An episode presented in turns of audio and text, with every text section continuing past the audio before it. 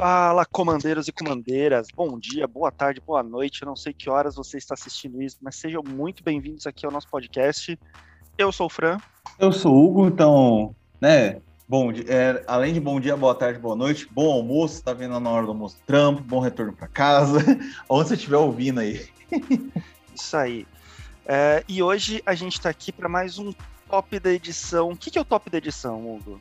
Ah, o top da edição é aquela, aquele momento, né, que você, a gente confraterniza na base da pancadaria, né, na base do bate-boca e da ofensa, que é aquele momento que a gente tenta jogar na, na, pro outro que a cartinha que eu escolhida é a melhor de todas que já existiu no Magic. Eu não bato boca com você, eu apenas provo que você fala bosta. Olha lá, começou. Bem, tá bom, né? A gente vai tentando provar sempre que o Francis tá errado. Acho que até o final desse ano ele vai falar, é, eu, pô, tá, tá certo eu, eu errei, eu me equivoquei e é isso. A gente não precisa mais fazer top da edição. A gente, brincadeiras à parte, então hoje é o dia do top da edição. É o nosso formato em que a gente escolhe as melhores cartas da última edição que saiu para Commander. Então, sempre que a gente falar que se uma carta é boa, se uma carta é ruim, a gente está falando na nossa opinião, sempre para o Commander de mesão, aquele Commander for fun maroto, tá bom? Então, Aquela opinião não conta para nada, né, Fran? Mas né, a gente fala. Exato, nossa opinião não conta para nada, mas a gente está aqui para falar para vocês. Algumas vezes a gente falou bosta aqui, falamos. Algumas vezes a gente falou umas coisas bem verdade que se resultaram em que se confirmaram, sim, a gente falou. Mas enfim, né? Ninguém, ninguém consegue, consegue acertar todas, né? Mas aparentemente errar todas a gente consegue sim. Mas enfim. Mas enfim. uh, é que a gente está aqui para falar da, da, edição de Innistrad Midnight Hunt, né? Caçada da Meia-Noite. E para começar, a gente vai falar um pouquinho sobre a lore dessa, dessa edição. O que, que aconteceu em Midnight Hunt, né? Bom, para começar, Innistrad não é um plano uh, novo, né? É um plano que a gente já conhecia. É o plano do, do Sorin, que é, que é um dos meus planinautas favoritos. Ele é um plano muito inspirado naquelas histórias de terror, né? Da, principalmente da Universal, né? Com, com Frankenstein, com vampiros, lobisomens, bruxas, etc. Então, na lore, né, na história dessa edição, a gente é, vai ter muito esse clima, né? Em todas as histórias a gente vai ter muito esse clima de terror, né? De terrorzão clássico. E o que acontece, né? Innistrad, na última passagem que a gente teve por ela, ela foi assolada pelos Eldrazi, né? A gente teve lá uma luta bem grande ali contra os Eldrazi, o plano foi praticamente dizimado, destruído lá pelos Eldrazi, e eles prenderam a última das Eldrazi, a Enraku, na lua que é feita de prata, né? Eles conseguiram lá prender a Enraku. E agora, basicamente, é o plano tentando voltar aos eixos depois de todos esses acontecimentos da, da última passagem que a gente teve por lá. É, o que acontece, né? Então, é, o plot principal dessa edição é, é, em torno dos lobisomens, né? Que principalmente o bando do Torvar, que é um dos líderes de um dos bandos de, de lobisomens, os principais bandos de lobisomens, ele meio que cansou de viver à margem, cansou de ser caçado, é, aproveitou que agora a igreja de Avacim não tem mais força, né, que a Avacim não existe mais, então ele basicamente agora ele quer se tornar o caçador em vez de ser caçado, né, é, e para isso não se sabe exatamente porquê, a história não deixa claro, basicamente Uh, o mundo de Innistrad está tendo noites cada vez mais longas e dias cada vez mais curtos né? Então tá, tá acontecendo aí essa paradinha de, de inverter, né? Ficar o tempo todo muita noite. E basicamente o Torvak quer que isso continue, porque para eles quanto mais noite melhor, né? A noite pertence aos lobos. E daí os humanos, né? Uma bruxa lá começa a reunir os humanos, que eles precisam fazer um ritual lá muito louco para para trazer de volta né, o dia e a noite para o seu fluxo natural. E o Hugo vai falar um pouquinho melhor na hora que ele falar de mecânicas, né? Mas basicamente essa mecânica aí de mudar dia, noite, etc., acaba sendo uma das principais é, questões dentro da lore e também uma das principais mecânicas de jogo. O que, que, eu achei sobre a lore, tá, gente? Então aqui foi só um, um resumo, né? A prota grande protagonista é a Arlene Cord, que é, que é a nossa planinauta lobisoma. É, é, tá, tem Planinauta pra caramba aparecendo na lore, tem, tem o, o Teferi, tem a Chandra, tem a Kaia, tem o próprio Sorin que aparece na história. É, então tem bastante Planinauta aparecendo. Nosso amigo Rain, né, Fran? A Rain, exatamente. Só que a Rain não aparece na história principal, tá? A Rain aparece numa história é, secundária, que aliás, para mim, foi a melhor história de todas. Gente, leiam a história da Rain e Seven, né? Que é a nossa antiga Rain 6, agora é Rain 7. É, recomendo que vocês leiam de verdade a, a lore dela, porque explica quem é aquele personagem. E vou dizer, se tornou, pela história, se tornou um dos meus personagens favoritos do Magic também. Bom, daí o que, que eu achei da história? Eu achei legal, acho que todas as histórias que eu li, tanto da história principal quanto das paralelas, é, traz pra gente aquele clima de terror que tem que trazer em Strad, mostra pra gente um mundo completamente assolado, né? Já era um mundo assolado por criaturas, e daí se tornou um mundo com cicatrizes ainda mais profundas depois do Eldrazi. Uh, então, assim, Gostei do clima que eles deram. Achei que na história principal eles não explicaram várias coisas, deixaram pontas soltas. Tem uma parte em que o Sorin é, enfrenta a Cigarda, é, que a Cigarda chega e fala que precisa falar com o Sorin e tudo mais, e eles começam a se enfrentar. Não mostra mais o que acontece depois disso. Porém, é, eu entendo que eles deixaram várias pontas soltas, várias brechas, por uma questão de que é uma história conjunta, né, com a próxima edição que vai sair, então eu imagino que essas pontas soltas vão ser amarradas na próxima lore, né? Então o que eu tinha para falar de lore era isso, espero que vocês tenham atiçado aí um pouquinho da curiosidade de vocês para ir atrás. É, achei que tá bem escrita, tá diferente de aí muitas lores que a gente teve no passado. Tá super bem escrita, embora nem todas eu tenha gostado. Nem todos as, os trechos, nem todos os capítulos saíram eu tenha gostado, mas de forma geral achei que tá bem escrita é, o Wizards está mostrando que ela está valorizando essas lores, essas histórias. Aí, bem, o Fran já contou a historinha já. Tem uma coisa que eu quero saber sobre o Sorin mais pra frente. Será que ele foi tapeado? Será que não foi tapeado? Será que. O que aconteceu com o Sorin? Aquela cartinha dele lá, com aquela cara que ele tá revoltado com a vida. Ah, eu quero saber o que vai acontecer com essa história. Cara, Sorin e feito de trouxa é pleonasmo. É, um dos planaltos mais antigos do, do multiverso. Só perde de, de idade para Nicobolas, o cara desde o primórdio sai tapeado. Como pode, né? Ah, eu acho que quando ele criou a vacina, é, ele passou uma parte da inteligência dele pra vacina também, não é possível. Como é que pode, bicho? O cara velho desse jeito, toda vez é tapeado. Meu Deus. Vamos lá. Dos comentários sobre o Sorin. Aí, o que você acha, gente? Sorin é feito de trouxa toda vez ou não, hein? Comenta com a gente lá no Instagram. Vamos querer saber que é a opinião de vocês. Bem, falando agora sobre as mecânicas, né? A gente teve algumas mecânicas antigas voltando, já já eu comento, né? E aí a gente teve algumas coisinhas novas bem interessantes aí. Começando por dia e noite, né? A gente fez um post no lá no arroba comandeiros com dois M's explicando detalhadamente como funciona a mecânica de dia e noite, não melhor dizendo, diurno e, no, e noturno. Explicamos algumas regras, algumas coisas para Commander. Aí a gente, a gente não vai falar muito em detalhes aqui, porque tá lá, né? Então, vai lá no arroba comandeiros e dá uma lidinha lá depois, se você ficou curioso com a habilidade ou toca alguma dúvida. Aqui a gente vai falar bem resuminho, né? Em resumo, ela é uma habilidade estática, né? Tanto o diurno quanto o noturno. E aí, com isso, a gente teve novas cartas transformáveis, né? E a diferença é que ambos os lados, comparando com antigas edições de Nistred, ambos os lados têm custo de mana. Né? Então, por exemplo, se você queria dar alvo numa permanente na face reversa aí, ah, exila coisa de custo 3 ou menos, 2 ou menos, não vai pegar, né? Porque o, dependendo do custo de mana que tem lá, não vai pegar, porque as duas faces têm o mesmo custo, inclusive, né? Então não tem mais essa. Na mecânica de urno noturno não tem essa história de não ter a face reversa em custo de mana. Bem, de, é, noturno, a gente sempre vai começar o jogo sem saber se é dia se é noite. Começa, torna-se dia se você joga uma face diurna, raramente vai começar noturno, tá? Já adianto isso para vocês, provavelmente sempre vai começar diurno. Isso vai até o final do jogo. Ah, entrou, entrou a mecânica no jogo, vai ficar intercalando entre dia e noite aí no joguinho de vocês. Na pilha, entra-se como diurno. Depois que resolveu, se tiver dia, vai entrar diurno mesmo. Se tiver noturno, vai entrar na face noturna. Certo?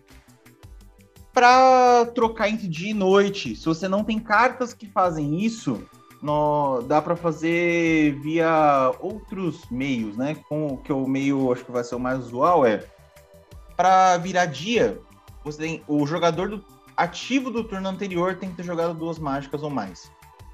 Para virar noite, o jogador ativo do turno anterior não tem que ter feito mágicas. Tá? E outro detalhe importantíssimo dessas cartas novas, é, as cartas com a habilidade de noturno, né? Elas não podem ser transformadas de maneira alguma. Então, se você tem cartinha em casa aí, como a neblina lunar ou a lua crescente, né, que transformam humanos e lobisomens aí, nada vai acontecer, tá? Então, é, elas não podem ser transformadas. É uma habilidade interessante, né? Eu, eu acho que agora deram nome para as coisas, mas assim, já tinha essa história de jogar do, de transformar o humano em lobisomem nessa mesma lógica de mágica, né? É, eu acho que a Wizards ela falhou um pouquinho. Ela devia ter ou faz, feito errata das cartas antigas, né? Ou ter deixado do jeito que tava.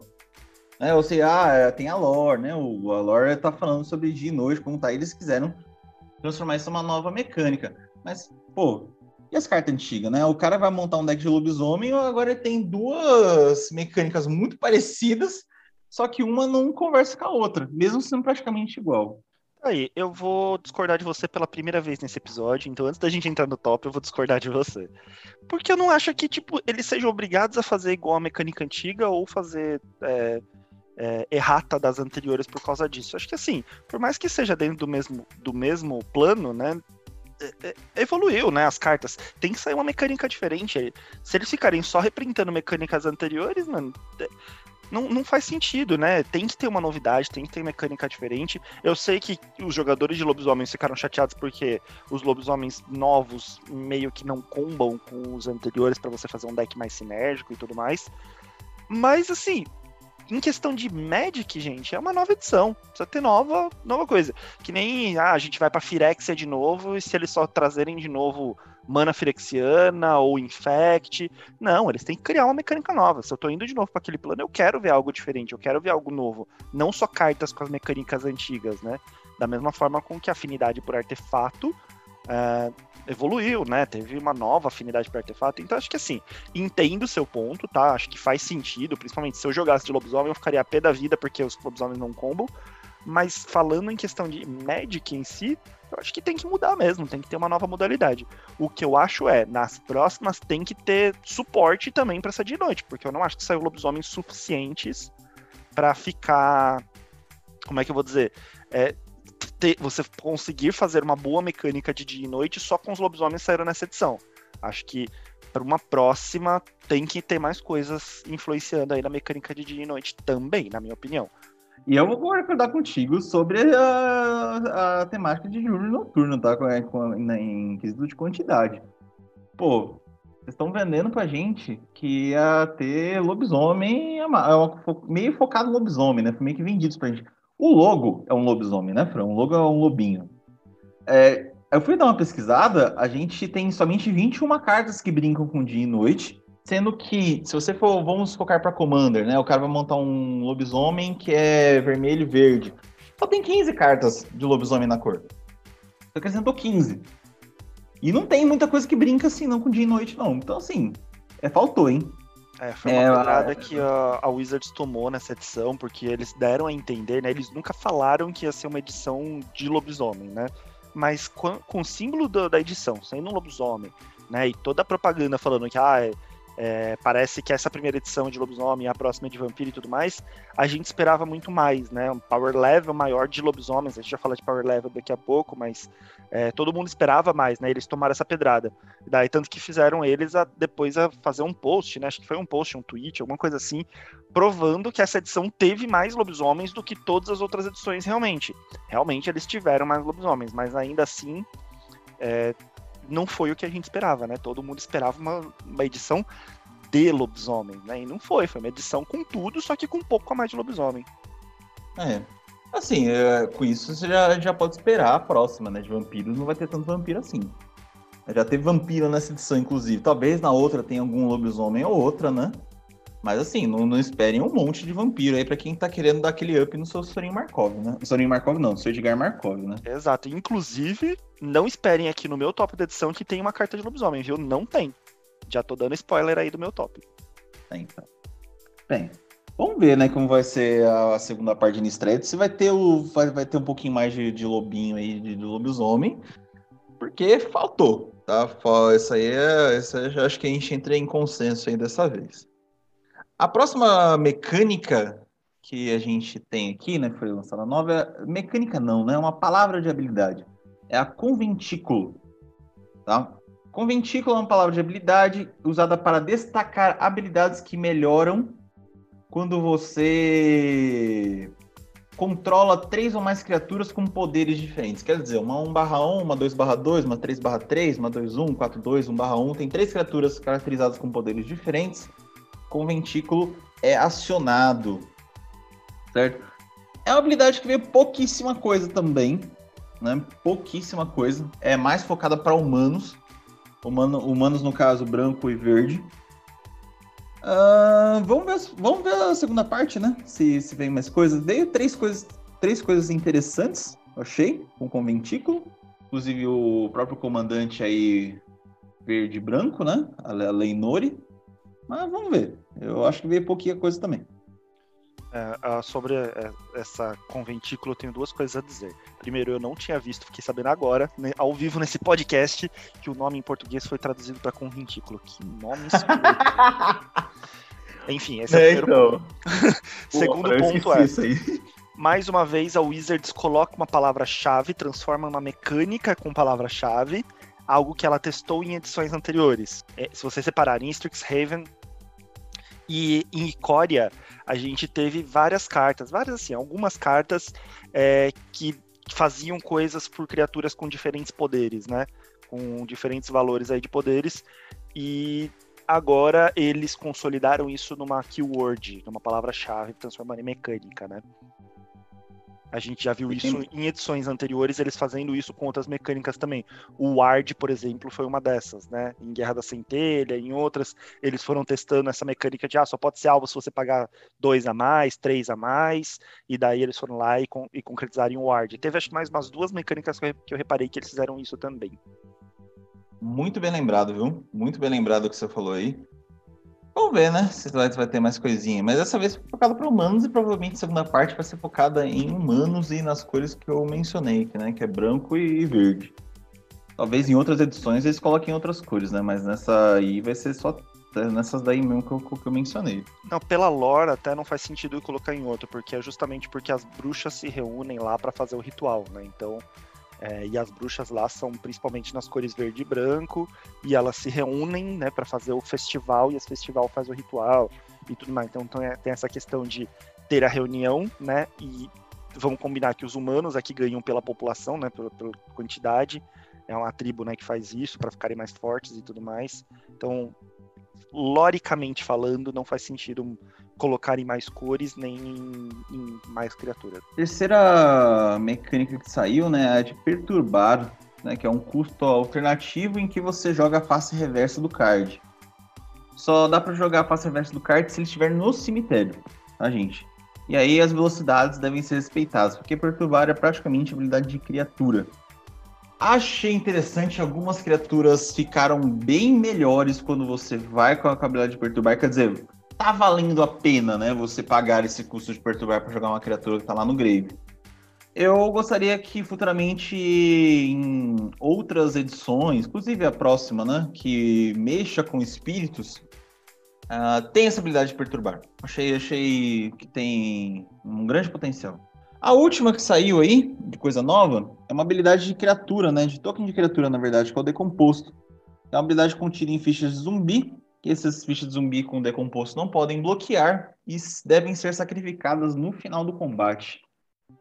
E aí, Frank, o que você achou dessa habilidade? Cara, é, comparando com o lore, eu achei muito legal, porque o que acontece, né? Os zumbis que sobraram em Listrade, né, basicamente, é, tirando aqueles que são os scabs, né, que são aqueles que são é, basicamente tipo Frankenstein, que são os suturados, os zumbis mesmo, os reanimados, é, foi o exército que a Liliana usou para enfrentar os Eldrazi.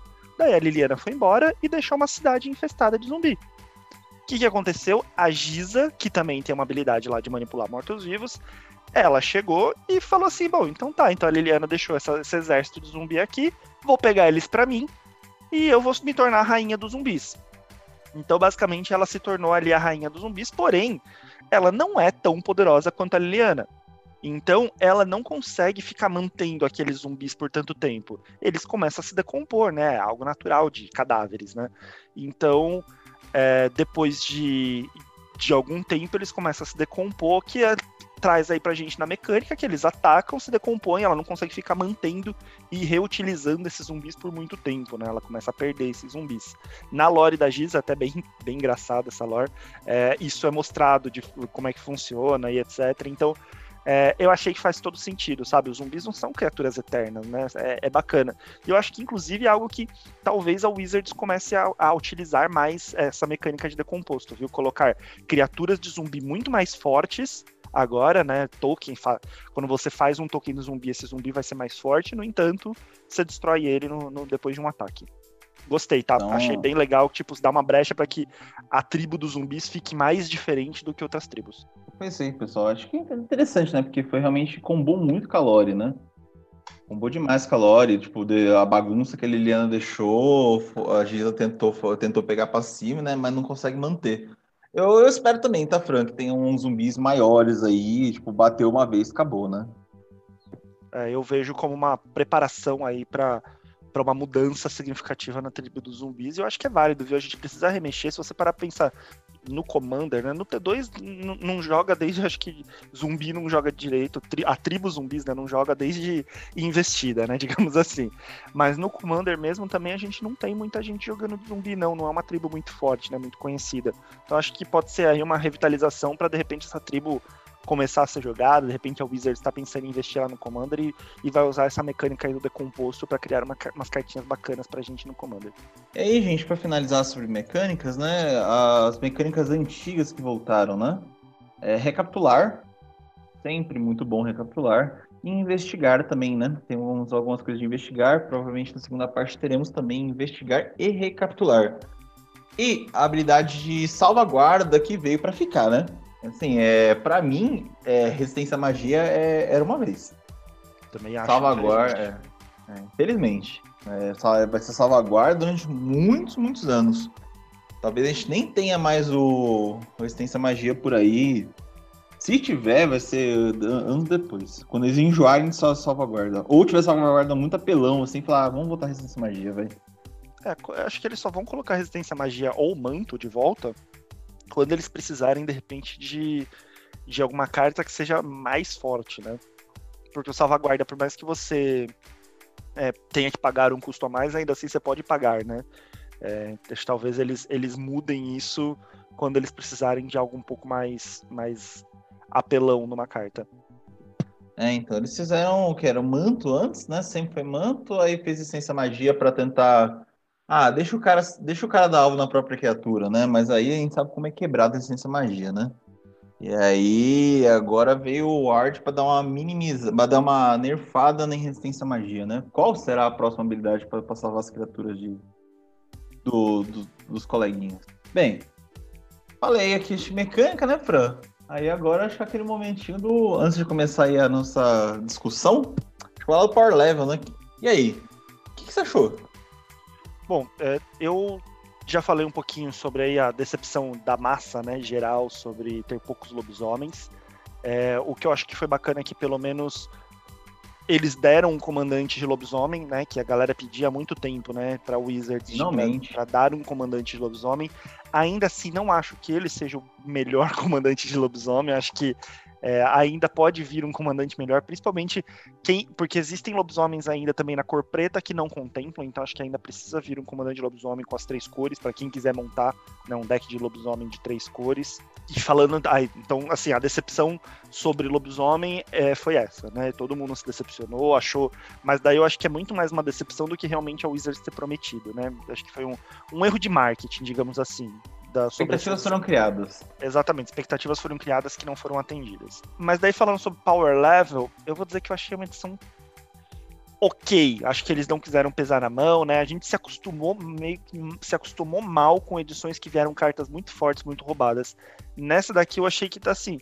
Não tem nada muito roubado, nada muito forte. Eu vejo coisas que vão jogar, eu vejo é, Innistrad jogando muito mais, por exemplo, T2, né? O Standard, é, do que, sei lá, a edição anterior, a Forgotten, Forgotten Realms. É, vejo que tem cartas que podem causar mais impacto no, no Standard do que Forgotten Realms. É, mas falando assim, para Commander, eu achei que nada que venha impactar muito, não. Tirando o Tovolar que veio aí como, como realmente algo que vai causar, né, dentro do. Como sendo o novo comandante de lobisomem, né, para permitindo que as pessoas criassem realmente um comandante de lobisomem, não vejo nada muito quebrado. Tanto que tiveram cores que eu tive que espremer bem o suco, da, o suco ali para conseguir escolher uma carta daquela cor aqui para esse top, viu? Bem, é, assim, Lobisomem, eu acho, que eu acho que não, não tem muito mais a falar, não, porque foi expectativas criadas, a gente já viu que não vai ser assim, principalmente com o vampiro, né? Sobre, no geral, eu achei uma edição equilibrada, né? Ela, dependendo da manipulação que os caras fizerem, pode ser uma edição quebrada. Em que sentido, né? É, Spellslinger. Já que tem Strixhaven, saiu, então o cara que a primeira coisa, né? O, o cara que joga Strixhaven esse ano é seu, né? Você teve uma, uma, edição focada em magia, aí você tem. Vem em Stred, a primeira parte, que tem coisa focada com flashback a rodo, coisa que transforma a carta que não tem flashback em flashback. Tem flashbacks bons, né? Então esse momento é seu. Você, jogador Spellslinger, está ouvindo esse podcast, esse ano é seu, cara. Você tá querendo dar um up, criar um deck novo, esse momento é seu. Eu acho que a edição também vai dar um up no Commander, principalmente por causa do Spellslinger e do Lobisomem. Querendo ou não, Tovolar é o comandante de Lobisomem. E o pessoal tava querendo há muitos anos, porque não tinha um, um bom. Tinha gente que usava Morofon, né? Porque não tinha o que fazer. E Tovolar apareceu. Podia ter uma cor preta, ou se quisesse brincar com lobo também, podia colocar uma cor branca, né? Mas tá, tá ótimo pro que saiu. Então, o momento é do cara de Slinger, lobisomem também, porque pode criar um deck. Jogador de zumbi, você ganhou mimos do nada, né? Porque você tava lá, ninguém falava nada de você e tal, o zumbi não aparece, do nada apareceu. Tem até um commander novo focado em zumbis aí. Verdade, na minha opinião, acho que é um dos melhores comandantes de zumbi que, que tem, viu? Aí. E aí apareceu também, né, a habilidade de decomposto cara que joga de humano, né? O humano, eu imagino que agora tá bem focado no, no Mardur, né? Quem acho que pouca gente tá jogando com verde aí. Assim, você que joga de humanos, você teve um up na pool, mas eu acho que o up principalmente foi na cor verde. Na cor verde não, né? Na cor branca. Mas assim, não achei nada quebrado, não, só pool de humanos. Não sei se o Fran tem uma opinião oposta aí, né? Mas eu achei que foi ok, né? As, as coisas, mas não teve nada quebrado, não. E principalmente o branco, né? O verde eu não vejo muito decks de humanos dando verde, não. Mas praticamente é o, é o, o conjunto Mardura aí. Então acho que é isso. Acho que esse é o nosso, uh, uh, nosso é, comentário de Power Level. É equilibrado, vai ser equilibrado. Talvez o jogador Spellslinger quer, seja quebrado, né, Mas eu acho que não. Vamos ver, né? Vamos esperar para ver. Eu não vi nada assim que, que eu posso falar, nossa, isso é fora da curva, né? É, pode parecer que eu não gostei da edição, tá, gente? Eu até gostei da edição. É, é só realmente eu não achei ela fora da curva, né? A gente tava acostumado com umas edições que vinham umas coisas. Caraca, isso é roubado pra Commander, hein? Não achei que veio nada muito roubado, não. Tem umas coisas interessantes aí que a gente vai discutindo ao longo aqui desse cast, a hora que a gente agora começar a falar dos nossos tops. Certo? Tá preparado, Hugo, pra gente começar a nossa treta, então?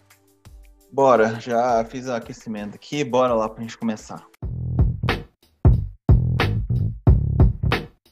Então vamos começar aqui, como sempre, a gente começa pela, pela incolor, né? Hugo, na sua opinião, qual a melhor carta incolor da edição? Só lembrando, como sempre, né, pessoal, incolor é é artefato, ou carta aqui no custo de mana também genérico, ou pode ser os terrenos também, tá? É, eu vou dar uma menção rosa primeiro para as duais que de cores amigas que saíram agora, né? Que entram em peças a controlar dois ou mais outros terrenos. Pô, turno 3 você, você vai ter uma lente que entra em pé. Ó que legal. Turno 3, turno 2, só depende do nome que você fazer. Achei bem interessante, tá bem barato, hein, pessoal?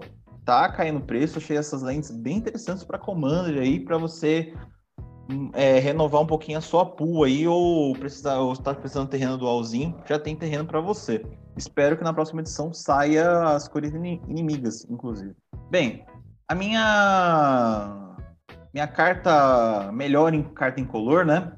Ela é a chave de prata lunar. Ela é um artefato, duas qualquer, paga uma qualquer vira, sacrifica a chave de prata lunar. Procure em seu grimório por um card de artefato com habilidade de mana ou um card de terreno básico. Revela, coloca na sua mão, depois você embaralha. Por que eu gostei dessa cartinha, né? Porque ela ajuda, além de você puxar um terreno que você precisa. Melhor, antes de eu começar assim. O pessoal pode falar, nossa, Hugo, mas ele puxa terreno básico e coloca na mão, né? Não coloca em jogo virado. Você pode deixar o jogo lento, né? Assim, pessoal, ok, coloca terreno na mão, para alguns pode ser sinônimo de lerdeza. Mas vocês leram a primeira parte? Ela ajuda a puxar artefato com habilidade de mana. Então, por exemplo, se aquele Sol não vem na mão de abertura e você precisa do Sol no começo do jogo, você pode puxar o Sol. Você, teria uma segunda oportunidade de ter um Sol. Ao longo do jogo, se você não precisar de terreno, e você, mas você precisa de pedra de mana, que além de gerar mana, tem habilidade adicional, você tem uma segunda oportunidade de puxar essa, essa pedra de mana. Como, por exemplo, né? Receptáculo de pensamentos deixa uma infinita, lanterna cromática que vai deixar seu terreno gerando mana de qualquer cor, estádio Strixhaven que é uma Wincon, né?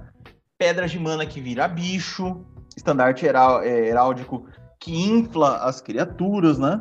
Então, por ser uma carta que te dá mais possibilidades do que só puxar terreno, para mim ela é top da edição. Puxar artefato que gera mana, e principalmente ter artefato que gera, tem habilidades adicionais, cara, isso pra mim é sensacional.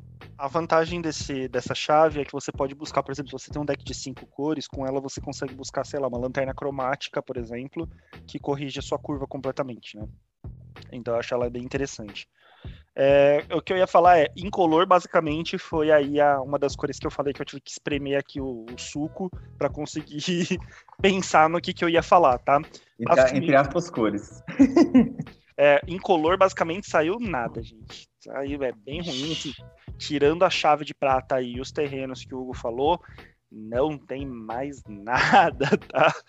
de interessante é, que a gente possa falar. Então não é nem tipo assim, ah, essas são as mais tops. Não, essas são as únicas opções. Então, jogando aqui sincero para você, sem, é, sem demagogia, é, são as, as únicas cartas aí. Mas o Hugo queimou largada, né? Falou aí da menção honrosa dele antes de, de, deixar eu falar. Então, a menção honrosa do Hugo é a minha, a minha top da edição, tá?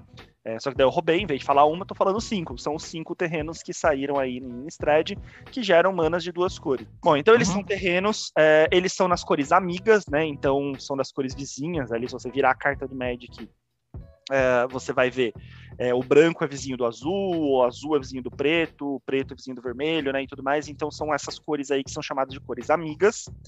É, são sempre nessa combinação. E se quando ele entrar em jogo, você tiver já dois terrenos ou menos, ele entra em pé. Tá? Então, para Commander, esses terrenos são excelentes. É quase certo que eles vão entrar em pé ou se eles entrarem virados, não tem problema também, porque primeiro turno, basicamente você vai fazer eles no primeiro, no segundo turno. Você não vai fazer grandes coisas com esse terreno ainda, então não tem problema, não vai te atrasar tanto se ele entrar virado também. Mas a partir do terceiro turno, ele já entra em pé e você já tá maravilha, já tá atuando com aquele terreno.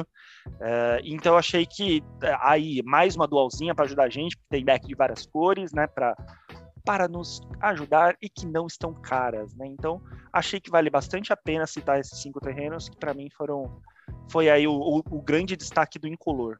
Acho que é o primeiro top que a gente fala de cinco no, de, de cinco de uma vez, né? É, porque assim, não vou falar que ah, o verde e vermelho é melhor do que o azul e branco.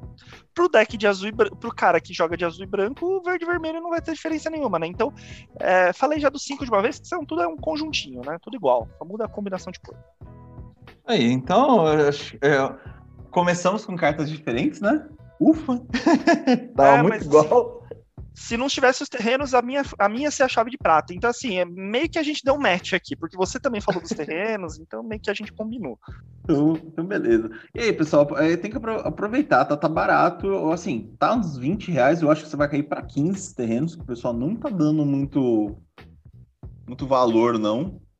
E porque tá esquecendo que no terceiro turno você vai entrar em pé, gente. Tem mesão vários mesões você vai jogar na sua vida, do turno 1 e 2 você não vai, ninguém faz muita coisa, só vai buscando terreno, joga terreninho, esse negócio aí. Então, vai entrar em pé mesmo em 80% dos jogos. É, mas no Commander, é, isso é bom. Agora, para competitivo, para quem joga Standard, quem joga Modern e tudo mais, não, isso não é, não é muito bom, né? É, você tem que esperar, você vem com esses terrenos na mão, você tem um deck de várias cores, vem com esses terrenos na mão, não vai resolver. Então, por isso que ele tá barato, tá, gente? Que é um terreno que é uma dual que basicamente vai jogar só Commander. Posso estar enganado, mas eu acho que não vai jogar nos formatos competitivos. Então, é, eu acho, acho difícil. Aproveita e pega. E a Prata Lunar, eu vou. O Fran já fez algumas apostas ao longo do ano, vou fazer uma aposta também. Eu acho que a chave de Prata Lunar verá Staple. Ela tem grandes chances de virar Staple, principalmente por causa do primeiro efeito. É, eu vejo ela jogando bem em alguns decks, principalmente é, desses de 5 manas, como eu falei, ela pode buscar uma lanterna cromática, né, para garantir que você vai corrigir sua curva, ou se você precisa muito de um efeito específico de uma pedra de mana, de uma coisa que gera mana também, é, eu vejo ela sendo útil, tá? Então, ok, não discordo de você também não, ela é minha menção honrosa. Bem, já coloquei minha largada da menção honrosa, vou, vou dar um afago pra você agora. Vou, falar, vou te convidar para falar qual que é a melhor carta branca, na sua humilde opinião. Bom, eu tenho menção honrosa também, tá? Mas eu vou esperar você falar a sua, depois eu faço a minha menção honrosa. a minha melhor carta branca da edição é a Adeline Catra Resplandecente. Uma criatura lendária, humano cavaleiro, uma mana qualquer e duas brancas. Ela tem vigilância, o poder dela é estrelinha e a resistência dela é 4. Nas habilidades dela tá assim: o poder de Adeline Catra Resplandecente é igual ao número de criaturas que você controla. E toda vez que ela ataca, para cada oponente, cria uma ficha de criatura humano branca 1/1 virada atacando aquele jogador ou um Planeswalker que ele controla. Achei essa carta fortíssima para 3 manas, tá? É, num deck de humanos, né? Qualquer deck branco, basicamente, que você enche a mesa, ela facilmente vai ficar ali pelo menos um 5/4, tá? Então, é, lembrando que é igual ao número de criaturas que você controla e não outras criaturas. Então, minimamente, ela já entra como 1/4, né? Ela já conta para ela mesma. É, achei bem legal. A Adeline, ela é uma criatura bem útil aí na lore, falando da lore novamente, ela é bem útil aí na lore, ela ajuda pra caramba. E eu acho que é, ela é uma carta excelente. Se você tem um deck de humanos, Mardu, ela entra até no deck de elfo, gente. Que elfo você lota a mesa. Qualquer deck que você tenha branco que lota a mesa, ela vai ser boa, tá? Ela vai utilizar decks de tokens, que você faz tokens, você usa a procissão dos ungidos, que dobra a quantidade de tokens que você coloca. É, ela vai ser muito útil, vai ser boa. Ela é uma carta que vai bater muito. Eu não sei se eu faria um deck baseado nela, um deck mono white com ela como comandante, pelo fato de que eu acho que o, o mono white não é um deck tão forte para commander mesão, mas ela em qualquer deck é, por que coloquei ela? Porque ela é muito versátil. Em qualquer deck que você superlota a sua mesa de criaturas, ela entra bem. Olha, eu vou falar assim que ela pode ser uma dica, né? Ela pode talvez ser um subcomandante do Darien, né? O rei de Kigeldor, né? Que você, toda vez que você toma dano, você faz aquela quantidade de soldado 1 barra 1. Eu acho ela interessante. Eu estava conversando, parece que ela é um crenco, né? É. Só que a diferença é que não é toda vez que, o creme, é que ela ataca, né? Toda vez que você ataca, você tem outros bichos batendo, você vai criar um humano. Para cada oponente, né? Se você, aí é aquela, se você gosta de sempre dar aquele tapinha em todo mundo, você vai. Pô, numa mesão de quatro pessoas tem três tokens aí, né? Já, já entrando, e a Edeline vai, já vai ganhar um bônus na hora, né? Você ataca um oponente e todos são atacados pelos humaninhos, né? Mesmo que o cara tenha bloco, você ganhou aquele humano de graça, né? Então não tem problema. Se tiver ali uma procissão dos ungidos na mesa, você já faz uma festa legal. Acho que dá pra fazer, hein, Fran? Acho que dá pra fazer um deckzinho dela. É um monoite, talvez tenha algumas restrições meio pesadas aí, mas eu acho que dá pra fazer, fazer uma brincadeira. É, mas assim, vamos concordar que ela é uma carta muito versátil, que ela entra É, meu, você tem qualquer deck com branco, que seja um deck que lota a mesa de criatura, ai, meu, meu tribal de elfo, vou colocar ela? Coloca, coloca, que vai ser um tribal de elfo com humano, não tem problema. É, eu acho que ela é muito versátil, eu qualquer, é que eu não tenho decks de muitas criaturas, é, nenhum deck que enche a mesa com, com branco, né? O meu deck que enche a mesa é, é azul e verde.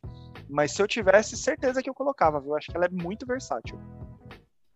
Então, vamos lá então agora fazer a opinião do Fran. Vamos para minha, minha meu top. A situação é a seguinte: você tá lá na, você tá jogando com o pessoal e tem um cara com a Adeline na mesa, ele fez um monte de token, né? E aí, putz, esses tokens estão começando a ser inflados de alguma maneira, vai começar a te dar dor de cabeça.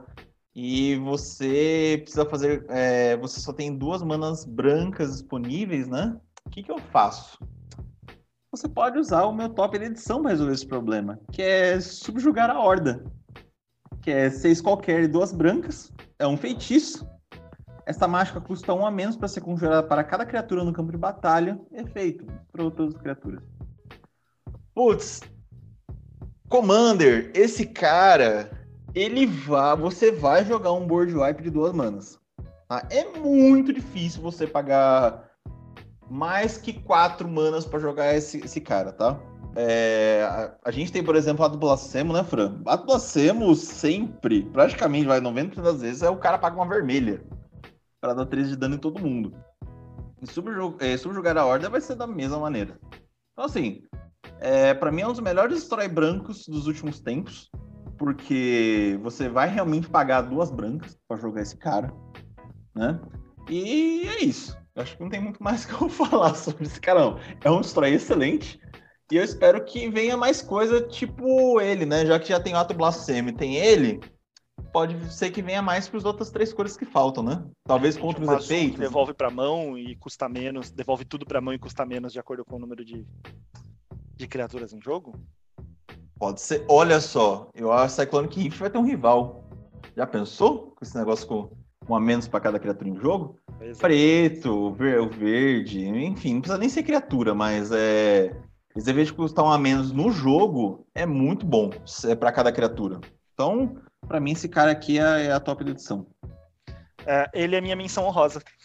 eu falei que eu tinha uma menção honrosa. É ele.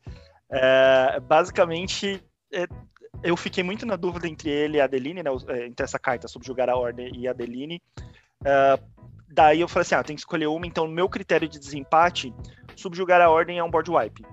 Né? Então ele é um board wipe com... é bom, você pode jogar ele por duas brancas, facilmente você vai jogar ele por duas brancas, mas ainda assim é um board wipe, não tem nada de novo nessa carta, né? Agora a Adeline é uma carta que traz novidades, né? Traz coisas novas e é uma carta é, muito útil para vários decks brancos que não, não só te ajuda a defender, mas ela é, te ajuda a atacar, né? Ela te faz ganhar o jogo. Então, por isso foi meu critério de desempate, pelo questão, eu acho que ela trouxe algo novo. É, mas, novamente, tipo, a sua carta é minha menção rosa, é a que eu fiquei na dúvida se eu ia falar ou não. Eu não vou discordar da tua carta, não, porque achei ela interessante. Principalmente a, a, a, a, proposta dela. É até pra montar um Win isso aí, hein? Faz bichinho pequenininho, coloca lá umas, umas, umas uns infla legal né, de criaturinha e vai, vai, vai espancando. Meu problema no White Winnie, no mesão, é porque ele perde o fôlego. Ele entra no que a gente falou, aproveitando, fazendo um jabá aqui, nosso cast passado foi o cast em que a gente deu ideias para montar decks, né? E um dos erros que eu comentei que jogadores cometem, né, é montar um deck muito explosivo no começo, que daí perde o fôlego, né? Então eu acho que o White Winnie é um desses decks. Ele vai ser muito explosivo, porque são criaturas pequenininhas, é, que vão ficar grandes, né? Que você faz bate em massa, mas branco não é conhecido por dar draw, né? É, então. Então você vai perder o fogo. Tem, né? Mas tem aqueles draw, tem aqueles draw sem vergonha. Eu, eu, eu, vou querer ver umas listas de Adeline por aí. Vou fiquei, curioso. Quero ver o que o pessoal vai fazer a respeito. Eu acho que a Adeline vai ser a, a grande. Mas parece que a gente pode ser um Voltron que você faz um monte de, de tokenzinho. Mas, enfim, vamos ver, vamos ver por aí o que o pessoal vai lançar, né? Exatamente, vamos acompanhar. E aproveitando, gente, é, também explicando, eu devia ter explicado isso no começo, ó, sou um péssimo host. É, eu devia ter explicado isso no começo. A gente não vai fazer o nossa, nosso cast de análise dos decks de Commander dessa edição, tá? De Midnight Hunter. Saiu uh, alguns. Saíram decks de Commander, mas a gente não vai analisá-los porque saiu muito pouca coisa nova em cada deck. A maioria, basicamente, esses decks são decks de reprint. Saíram uma ou outra carta nova, então a gente decidiu aqui que a gente ia colocar as cartas do Commander aqui no top da edição, tá? O que saiu de novo. Então, se a gente considerou que alguma carta que foi lançada, seja lançamento, seja nova, dos decks de Commander de Midnight Hunt, se ela seria top, então a gente inclui aqui no, no, nosso top da edição, tá bom? Então, já avisando aí vocês que geralmente a gente faz separado, né? O top da edição é para a edição normal e a gente faz aí análise dos decks de Commander que saiu. Aqui a gente misturou tudo como a gente fez, acho que em Kaldheim a gente fez assim também, né, Hugo? Sim, foi, foi, foi Kaldheim. A gente fez tanto que teve top de edição que veio de Kaldheim, inclusive. É. É, gente, eu também esqueci, tá? Eu esqueci completamente de falar isso. Tava com isso na cabeça, falei, vamos falar que dessa vez que tá, o que, que tá válido e tal, mas também esqueci, tá tudo bem, faz parte. Bom, emenda aí, hum. recado dado, né? Então, emenda aí fala qual que é o seu top da edição azul. É, meu top da edição azul, já que eu eu falei para os caras do Spellslinger que o ano é dele, né? Top edição tem que ser. Vai ser remeter a isso aí, né? Então, o meu top, eu acho que o nome é, La... é Lear, né? Se não for me corrigindo depois. Lear, discípulo dos afogados. Três qualquer dos azuis. É uma criatura lendária, humano mago. 3-4. As mágicas não podem ser anuladas. Cada card de mar instantâneo ou de feitiço em seu cemitério tem recapitular. O custo de recapitular é igual ao custo de mana daquele card. Mais uma prova para o cara do Spellslinger quando é dele. E essa carta ela vai ajudar esse tipo de jogador em dois momentos. Primeiro, ela te impede de tomar counter. Então você vai jogar à vontade, é, vai jogar à vontade sem receio de atrapalhar em suas sinergias fortes. Tá? Então, cara que gosta de fazer muita sinergia forte, né? Não, não, não é combo, é sinergia forte. Aí o cara vai. não vai tomar counter. Né? Vai fazer um monte de coisa lá, o pessoal vai, vai ficar olhando e. E aí ele não vai tomar aquele counterzinho que alguém tá esperando naquele momento certo só pra sacanear o cara. E eu também achei que essa carta ela é uma incrível recuperação de recurso. Né? É porque, pô, dá flashback para tudo que tá no cemitério. O, como o Fran fala, né? O cemitério é a extensão da mão. E aí, com esse cara na mesa, ela realmente, seu cemitério realmente se torna uma, uma excelente extensão da mão. Você vai estar tá lá, ter tudo de feitiços em instante lá, como com flashback. Vai jogar de novo à vontade, né? Fazer cada vez mais sinergias aí ou, ou outros efeitos. E para mim, esse, é, essa carta agora, ela se torna um subcomandante importante em vários decks Spellslinger, né? Como o Cass. Né? Já que a Cass você pode castar no seu turno uma estante ou sorcery do cemitério, vai que a Cass não consegue voltar mais, ou com a Cass em jogo também, né? Você joga esse cara aí, vai ficar sensacional o deck. Vai estar mais uma mais um problema para os seus oponentes. Então, como ela é uma carta excelente para jogadores Spellslinger, né? Já falei que o ano é deles, para mim essa é a top edição. Olha, Hugo, você tá começando a falar menos merda, cara. a gente deu match. Bem, vamos ver então depois a menção rosa. O que você acha? Nem é. nessa match, não. O Lier, discípulo dos afogados, né? O Alier, discípulo dos afogados, acho que é discípulo, né? Então acho que é o Olier. Uh, é, é o Olier, pela imagem aqui, Olier. Mulher discípulo dos afogados. É, Hugo já falou basicamente tudo que eu penso dessa carta, tá? Eu só vou reforçar alguns pontos. Primeiro, gente, 5 manas, 3 barra 4. Para azul, isso é muito bom. É uma carta que entra relativamente rápido e tem um corpo bom, tá? Segundo destaque que eu queria dar é um mago. Para quem joga de tribal de magos ou tem efeitos tribais assim no deck com azul, é excelente, tá? Então você ganha aí um, um excelente aliado. E eu queria só reforçar, galera, você não pode ser além dele deixar, ele literalmente faz com que seu cemitério se torne uma extensão da sua mão. Ele não deixa você ser anulado, então você vai fazer a partir do momento que esse capiroto aqui entrar no jogo, você pode fazer o que você quiser que ninguém vai poder te anular. Não que counter seja uma constante no commander, mas ainda assim, gente, você vai fazer livremente o que você quer, ninguém vai poder te impedir. Você vai a mágica que você fez que que te favorece, que ferra a mesa, tá no cemitério, você vai poder fazer ela de novo. Essa carta é excelente, gente. É uma das melhores cartas azuis, mono azuis, né? Que a gente já falou em todos os tops da edição aqui. Vou digo que assim, se a gente fizer um top da edição de tops da edição, o azul provavelmente eu vou falar dessa daqui. Inclusive eu, eu vou falar para vocês que estão que gostaram da carta, só um detalhe, aguarda um pouco que eu acho que essa carta vai cair o preço, tá? Eu acho que ela tá muito cara aqui, aqui no BR ainda, né? Tá 45 reais. Lá fora ela tá uns 5 dólares mais ou menos. Então talvez essa carta comece a cair em, em breve. Mas assim, sensacional a carta. Você, Spellslinger, você jogador Spellslinger, você tem uma peça sensacional como uma peça sensacional dentro das 99 aí no seu deckzinho. Exato, eu usaria é. ela no deck de Jodá, usaria ela no deck da Cass, usaria ela. Ah, sei lá, mano, quase todo deck, deck de, de Nicobola. Grande Sevines, pra, pra jogar do flashback, da cópia. De Elsha. Meu, dá pra usar em muito deck, é uma ótima carta. E, se você quiser, até dá, dá pra jogar no deck da Tamil. Que geralmente usa lá, faz deck de mago da Tamil sei lá, dá pra usar em muito deck. Você consegue montar um deck chatão e um, e um não chatão também com ele. Você pode, se você gosta de ser chato ou chato da mesa, você pode montar um deck chatão. é... Um outro deck que, que, a gente pode falar também, que a gente falou lá na análise de Strixhaven, é a Veiran, né? Nossa, Veiran com esse cara aqui, você vai fazer um monte de Magecraft com aí flashback de novo. Nossa, o cara gosta de interação, é o paraíso.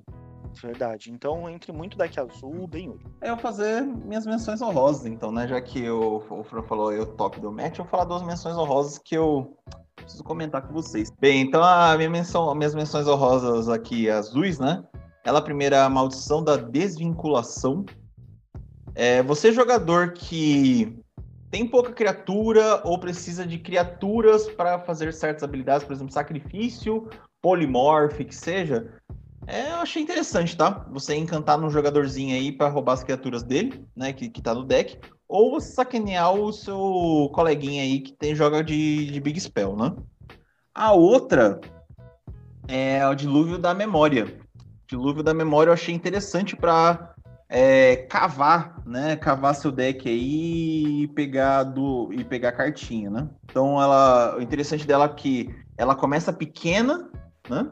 Depois vocês dão uma pesquisada melhor, ela começa pequena, quando você joga pela primeira vez, e quando recapitular ela fica gigante, né? Então, essas são as minhas duas menções honrosas do azul aí, vocês darem uma procuradinha aí. Não coloquei como top de edição, né? Porque não dá, né? É o Lier não, não tem comparativo, né?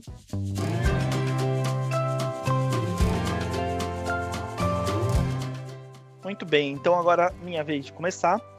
Vou falar sobre o preto aqui da, de cartas pretas eu entendo, porque é a cor que eu mais uso. Uh, basicamente, não poderia ser outra que não a, a Giza, Giza, não sei como é que fala o nome dela, Ressuscitadora Gloriosa. Que cartinha sensacional, gente. Muito legal. É, eu acho que assim, ela passou a permitir que você conseguisse montar um deck de commander de zumbis é, na cor preta, mono black. Eu montaria um deck baseado nela tranquilamente, mono black baseado nela, mas ela também entra em quase qualquer deck, mesmo que não seja um deck tribal de zumbi, você pode colocar ela em qualquer deck preto, porque em qualquer um deles você vai gostar do efeito dela, que é ativar o efeito dela. O que, que ela é? Uma criatura lendária, duas manas qualquer e duas pretas, totalizando quatro manas, ela é 4/4, então um corpo bom. Aliás, eu tenho reparado que a Wizards tem feito bem mais cartas 4/4 mas isso é assunto para outra hora. Ela é um mago humano. É, se uma criatura que um oponente controla morrer, em vez disso, exilia. No início de sua manutenção, coloque todos os cards de criaturas exilados com Giza, ressuscitadora gloriosa, no campo de batalha sob seu controle. Eles ganham decomposto. Cara, que demais. Você ficar pegando criaturas do oponente e colocando sob seu controle. Você só vai usar uma vez para ali no caso para atacar? Sim, mas se tiver um efeito bom, você não precisa nem usar pra atacar, meu. Usa o efeito daquela criatura. Preto que mais tem é matar bicho, então você vai ficar matando as criaturas do oponente e colocando sob seu controle. É jogar com o deck do amiguinho. Tem um ponto contra aí, não vou dizer para vocês que é só maravilhoso. Tem um ponto contra que é: se você pega ali um deck do cara que não tem criaturas, né, ou não tem criaturas tão interessantes, seu deck também não vai ficar tão interessante. Mas assim, como você faz isso com todas as criaturas é muito fácil ficar matando as criaturas do oponente e pegando, se o cara joga com um tribal de elfo, por exemplo, um elfo sozinho não é tão forte. O elfo ele fica interessante quando você começa a pegar vários elfos, né? Se o cara tem um tribal de elfo, você pode ir matando os principais elfos e montar um tribal de elfo do seu lado. Um elfo barra zumbi, né? Então eu acho que ela é uma carta muito interessante. É, gostei bastante dela. É, como eu falei, por causa desse defeito, acho que você depende das criaturas do deck do oponente é, acaba não sendo tão boa como comandante.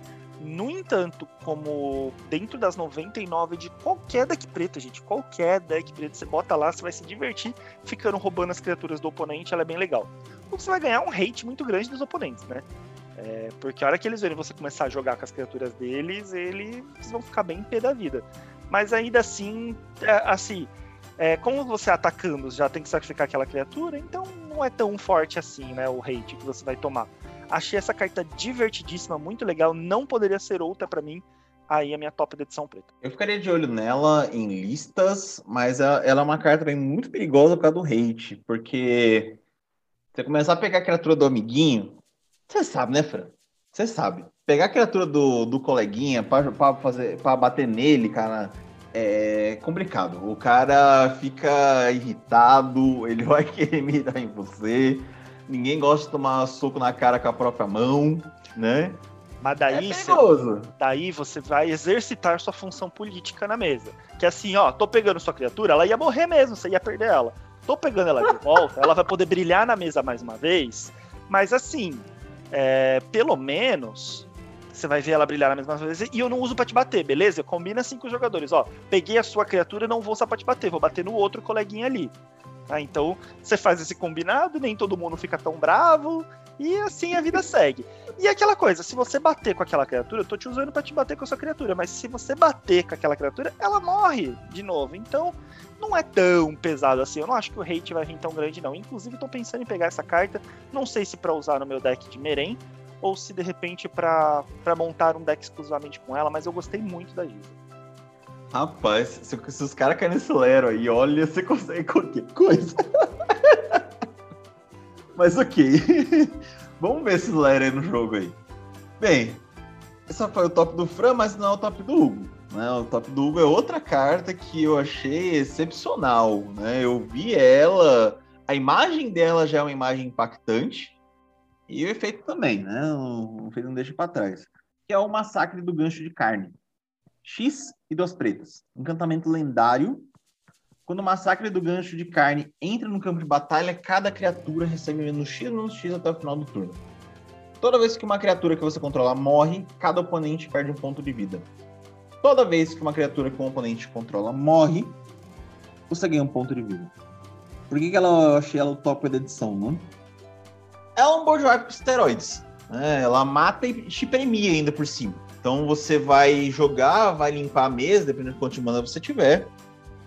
Sempre vai criatura embora e vai te. vai dar dano nos oponentes ainda por cima, porque as suas criaturas foram embora e vocês vão ser punidos por causa disso.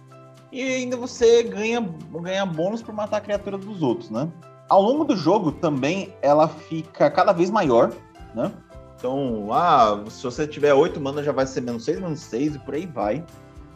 E se é um cara que tem estratégia de devolver permanente pra mão, isso aqui fica fortíssimo na mesa, né? E é absurdo, porque o cara sabe que vai voltar isso toda hora pra tua mão, né? E você vai jogar cada vez maior, ou nem necessariamente, né? Sempre você vai limpar a mesa e vai dar a, a dor em todo mundo, né? E você vai ganhar vidinha em cima disso. Eu considero essa carta também uma peça de combo é... Por quê? Você não precisa nem pagar o X, né? Você paga só duas pretas e joga. Então, se você tem um deck baseado em ficar sacrificando criatura e aí entra outro, sacrificar tudo de uma vez, né, para dar para fazer alguma habilidade, você joga isso aqui como incom. Sacrifica todo mundo, faz todo mundo perder de vida, né? Já que é, já que eles são punidos pelas suas criaturas morrerem. E é isso. Eu acho que a, a decks aristocratas vão jogar muito essa carta. Muito. Porque você vai ficar sacrificando suas criaturas e os caras vão tomar na cabeça. Né? E se você pagar os custos de X, você tem muita criatura em 1 barra 1, ah, paga uma qualquer duas pretas, ah, o cara tem, pô, 15 criaturas, 15 de vida para cada um. É negativo, né? Dependendo da situação do jogo, você ganha de todo mundo de uma vez só, né? E aí, dependendo se o cara tiver muita criaturinha, você ganhou 15 pontos de vida. Então, por ser uma carta que tem múltiplos efeitos aí, né? A gente gosta muito, sempre de múltiplos efeitos. E por ser o primeiro, acho que o primeiro. Acho que mata bicho que eu vejo com, astero... com asteroides, não. Esteroides que eu me lembro. Pra mim é um, vai, ser, vai ser um massacre. A, a minha top. E aí, Fran? Cara, é, é uma carta boa, excelente. Tava pensando até em pegar pro meu deck de Karlov. Mas é, o que eu acho que ela é, ela chega ser, o preço que ela tá saindo chega a ser proibitivo versus a, a habilidade dela. Não me entendam mal, tá, gente? Não é que, tipo assim, eu sou completamente contra cartas caras no Commander. Embora eu seja um pouco sim, tá? É, se vocês separarem, eu dificilmente falo de uma carta muito cara, assim, nos meus tops e tudo mais, porque eu, de verdade eu acho que o Commander não precisa ser cara. É uma carta dentro das 99, etc. E essa mas assim, quando a carta é muito boa, assim, o efeito dela realmente faz diferença no deck, ou principalmente comandante. É, comandante caro eu não ligo, porque o comandante ele vai entrar na mesa todo jogo, ele vai fazer, ele, ele é que dá a cara do deck, né? Agora, uma carta dentro das 99, que o efeito assim, achei bom, mas não achei, nossa, uau, isso vai fazer uma mega diferença no jogo e tudo mais. Porque até porque existem outras cartas que podem substituir, tanto na parte do mata-bicho quanto no ganhar vida perde vida, enfim. Eu sei que as duas coisas juntas é a primeira vez que a gente vê, mas o efeito dela versus o preço que ela tá, eu acho ela proibitiva. Eu não aceitaria nunca colocar eu como top de edição essa carta. Embora concordo que ela é uma carta boa, tá? mas eu não acho que ela faça seja tão diferentona assim a ponto de falar, uau, vale a pena eu pagar esse preço porque ela é a melhor carta da edição na cor preta, eu preciso disso. Não acho não, tá? É uma carta boa, acho que vai jogar muito aí, principalmente nos formatos competitivos, mas no Commander, não sei, você tem que pagar muita mana para ela ter um efeito realmente, para ela ser uma win con aí, você tem que pagar bastante mana não sei, a maioria das vezes, né? Pode ser que o cara Pô. tenha deck de bichinho ali, você com uma, com uma mana só adicional pagando X, você matou todos os bichos e de repente você ganha o jogo. Mas, não sei, é boa, tá, Hugo? É boa. O meu, meu porém com ela é que, assim, o preço dela versus o efeito torna ela proibitivo. Então eu já desisti, já tirei até da minha lista de compras e tudo mais.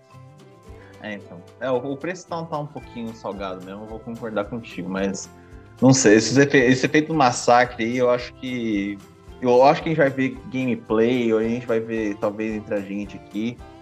E essa carta eu acho que ela vai causar. Ela. Pô, a, não, como o Fran ressaltou, né, gente? Dois, é, esses dois esses efeitos juntos não tem no jogo, tá? É a primeira. É a primeira de, de do seu. É a primeira de sua família. Né? Eu só, eu só não sei se isso aqui tem a ver com a Lore, né? Eu não pesquisei. Não sei se o Fran sabe se tem a ver com a Lore. Mas é uma, uma cartinha um pouquinho macabra também, né? É, Mas eu achei o... ela bem, bem interessante. A única coisa que eu queria contrapor que você falou, deck de aristocrata, acho que ela vai usar. Por exemplo, eu tenho uma Meren que é um deck aristocrata. Para quem não sabe, deck aristocrata é aquele deck que usa muita mecânica de sacrificar suas próprias criaturas para ter algum efeito melhor. Eu acho que ela vai, vai jogar em decks muito pontuais aristocratas, porque basicamente você precisa que alguma criatura fique na mesa, na maioria das vezes, os decks aristocratas, né? Para que a, ela dispare todos os efeitos. Então você vai ter que usar essa carta de forma com que você mantenha a criatura é certa na mesa. Por exemplo, no meu deck da Meren, eu não quero colocar ela, porque ela basicamente vai matar outras criaturas minhas que trigam efeitos quando as criaturas morrem. Não sei, talvez no Corvold esse jogo, porque o Corvold tem um corpo um pouco maior, mas ainda assim em situações bem específicas. Vai matar algumas coisas e ainda tem que manter o Corvold vivo, né? Então. É. É, e ainda assim, o Corvold precisa que você sacrifique as criaturas para o Corvold, né? Então, é, ainda assim, acho que assim, aristocrata, não, não, acho que ela jogue, não. Acho que ela vai jogar muito mais deck, tipo, que se beneficia com ganho e perda de vida, né? Uma coisa do tipo, tipo, o Karlov, que facilmente ele fica bem grande para conseguir sobreviver a ela, ou, sei lá, um deck de Markov, enfim, minha visão, tá? É, pagando X eu acho que seria complicado mesmo, mas assim, uma Willow Dusk eu acho que seria bem com isso aí, viu? Já que você quer, quer ganhar e perder vida, né? Dependendo do que vier mais, você já vai lá e coloca os marcadores depois, né? É, então, mas o Willow Dusk precisa estar tá viva, né? Ou outra criatura ah. precisa ter sobrevivido para receber o mais ou menos da, dela. Por isso que eu tô falando é. que não, não acho que no, num aristocrata ela rode tão bem. É, vamos, vamos, vamos ver. Vou ficar de análise também. Vamos, ficar de análise. E daí, eu, eu me... rosa rapidinho aqui, é um equipamento, é. máscara de Griselbrand, Uh, eu acho que essa carta aí. Mostra pra você essa carta, esqueci dela. é, eu acho que ela vai ver jogo aí, tá, gente? Não vou ficar falando muito dela, pesquisem aí. Só uma menção rosa que eu fiquei bem na dúvida também, é, se eu colocaria ela ou não. Mas no fim, Giza não tem como, né? Giza conquistou meu coração. Mas é bem Inclusive... interessante. Recomendo Máscara de Brand. Inclusive, peguei, já peguei a máscara já, cara. Essa, essa cartinha ela vai. Ela vai ser legal. Ela vai ser legal. Pra mim, né? Não sei pros outros. Pra mim ela vai ser legal. Ah, pra mim também. Ela vai usar no deck de, de no meu deck de Karlov, ela entra em deck de vampiro, ela entra principalmente em deck de vampiro, que facilmente você perde fôlego, né? Você faz um monte de vampiro, daí alguém dá um board wipe, você perde o fôlego. Com essa carta aqui, você perde os vampiros, mas dá uns draw da hora e já tem fôlego de novo pra fazer um monte de vampiro. O deck de Markov vai ficar muito estourado com essa carta. Meu deck de Karlov, imagina o Karlov morrendo com essa carta aqui equipada nele. O Karlov geralmente morre, ele tá tipo 20 barra 20, gente. Bem, é... só, só, tomar cuidado, né? Mas fora isso. É ah, você conhece meu deck de Karlov, Hugo. Eu facilmente me mantenho com 50 de vida a partida toda. Então, tipo... Não, o negócio não é isso, não. O negócio é comprar demais. Ah, é... Não, você vai comprar uma vez, né? Daí você tem o deck inteiro na mão, na próxima eu faço combo. Meu Karlov tem combo. Né? Tipo. É é isso. Willow Dusk também vai ficar bem feliz com essa carta. Enfim, é, pesquisem aí máscara de Griselbrand que vocês vão curtir. Essa máscara vale bastante a pena também. Eu me perdi aqui, Fran. É eu ou é você que fala vermelha? É você. Então sou eu. Então eu vou falar vermelha. E antes de você falar, eu vou dizer, viu? Vermelha foi a cor que eu tive que espremer para conseguir um caldinho de uma carta, viu? Vermelho foi uma cor que, nossa senhora, não eles esqueceram da cor vermelha, fizeram correndo. Tipo assim, é que nem quando você tá fazendo a prova, você termina a prova, daí faltando cinco minutos para acabar o tempo da prova, você descobre que tinha mais questões atrás. tinha mais perguntas atrás. Daí você correndo resolve as perguntas de trás da prova. Foi tipo isso, né? Eles fizeram toda a edição e daí a hora que chegaram no fim, ah, tem, vamos, vamos lançar a edição mês que vem. Putz, mas tinha que fazer carta mono-red, né? A gente não fez nada mono-red. Ah, é verdade, eles correram e criaram umas cartas. Como veio fraco o mono-red, hein, gente? então, eu vou falar assim, eu tive uma opinião parecida com o Fran, porque eu achei muita cartinha legalzinha. Inclusive, já vou, fui atrás de algumas, né? Mas é legalzinha, ah, isso aqui joga muito bem num deck específico, isso aqui é ok num deck. Não tem aquela. Um pouquinho difícil achar aquela carta que é a top edição é, talvez até gente demete de novo, né? Porque para mim a top da edição é a adversária sanguinária. Uma qualquer, uma vermelha, um vampirinho com ímpeto 2-2. Quando ela entra no campo de batalha, você pode pagar duas qualquer, uma vermelha, qualquer número de vezes. Quando pagar esse custo uma ou mais vezes, coloque aquela quantidade de marcadores mais um mais um em adversária sanguinária. Depois, Exilia até aquela quantidade de cards de Maia Santana ou de feitiço alvo com um valor de mana igual ou inferior a 3 do seu cemitério copios. Você pode conjurar qualquer número dessas cópias sem pagar seus custos de mana. Então por que, que eu achei essa carta aqui? É a minha top edição. Porque, novamente, né? Essa aqui é para você que tá com saudades daquele remove cirúrgico de custo baixo que foi pro cemitério ou você que já pegou aquela regrinha que jogamos aqui, né? Que cemitério é extensão na mão. Ela, eu achei ela bem sensacional por causa disso, né? E fora que ela também te ajuda a jogar várias coisas pequenas que são necessárias para é, que já tá no cemitério, você precisa jogar novamente, ela vai te ajudar a jogar essas pequenas coisinhas aí, né?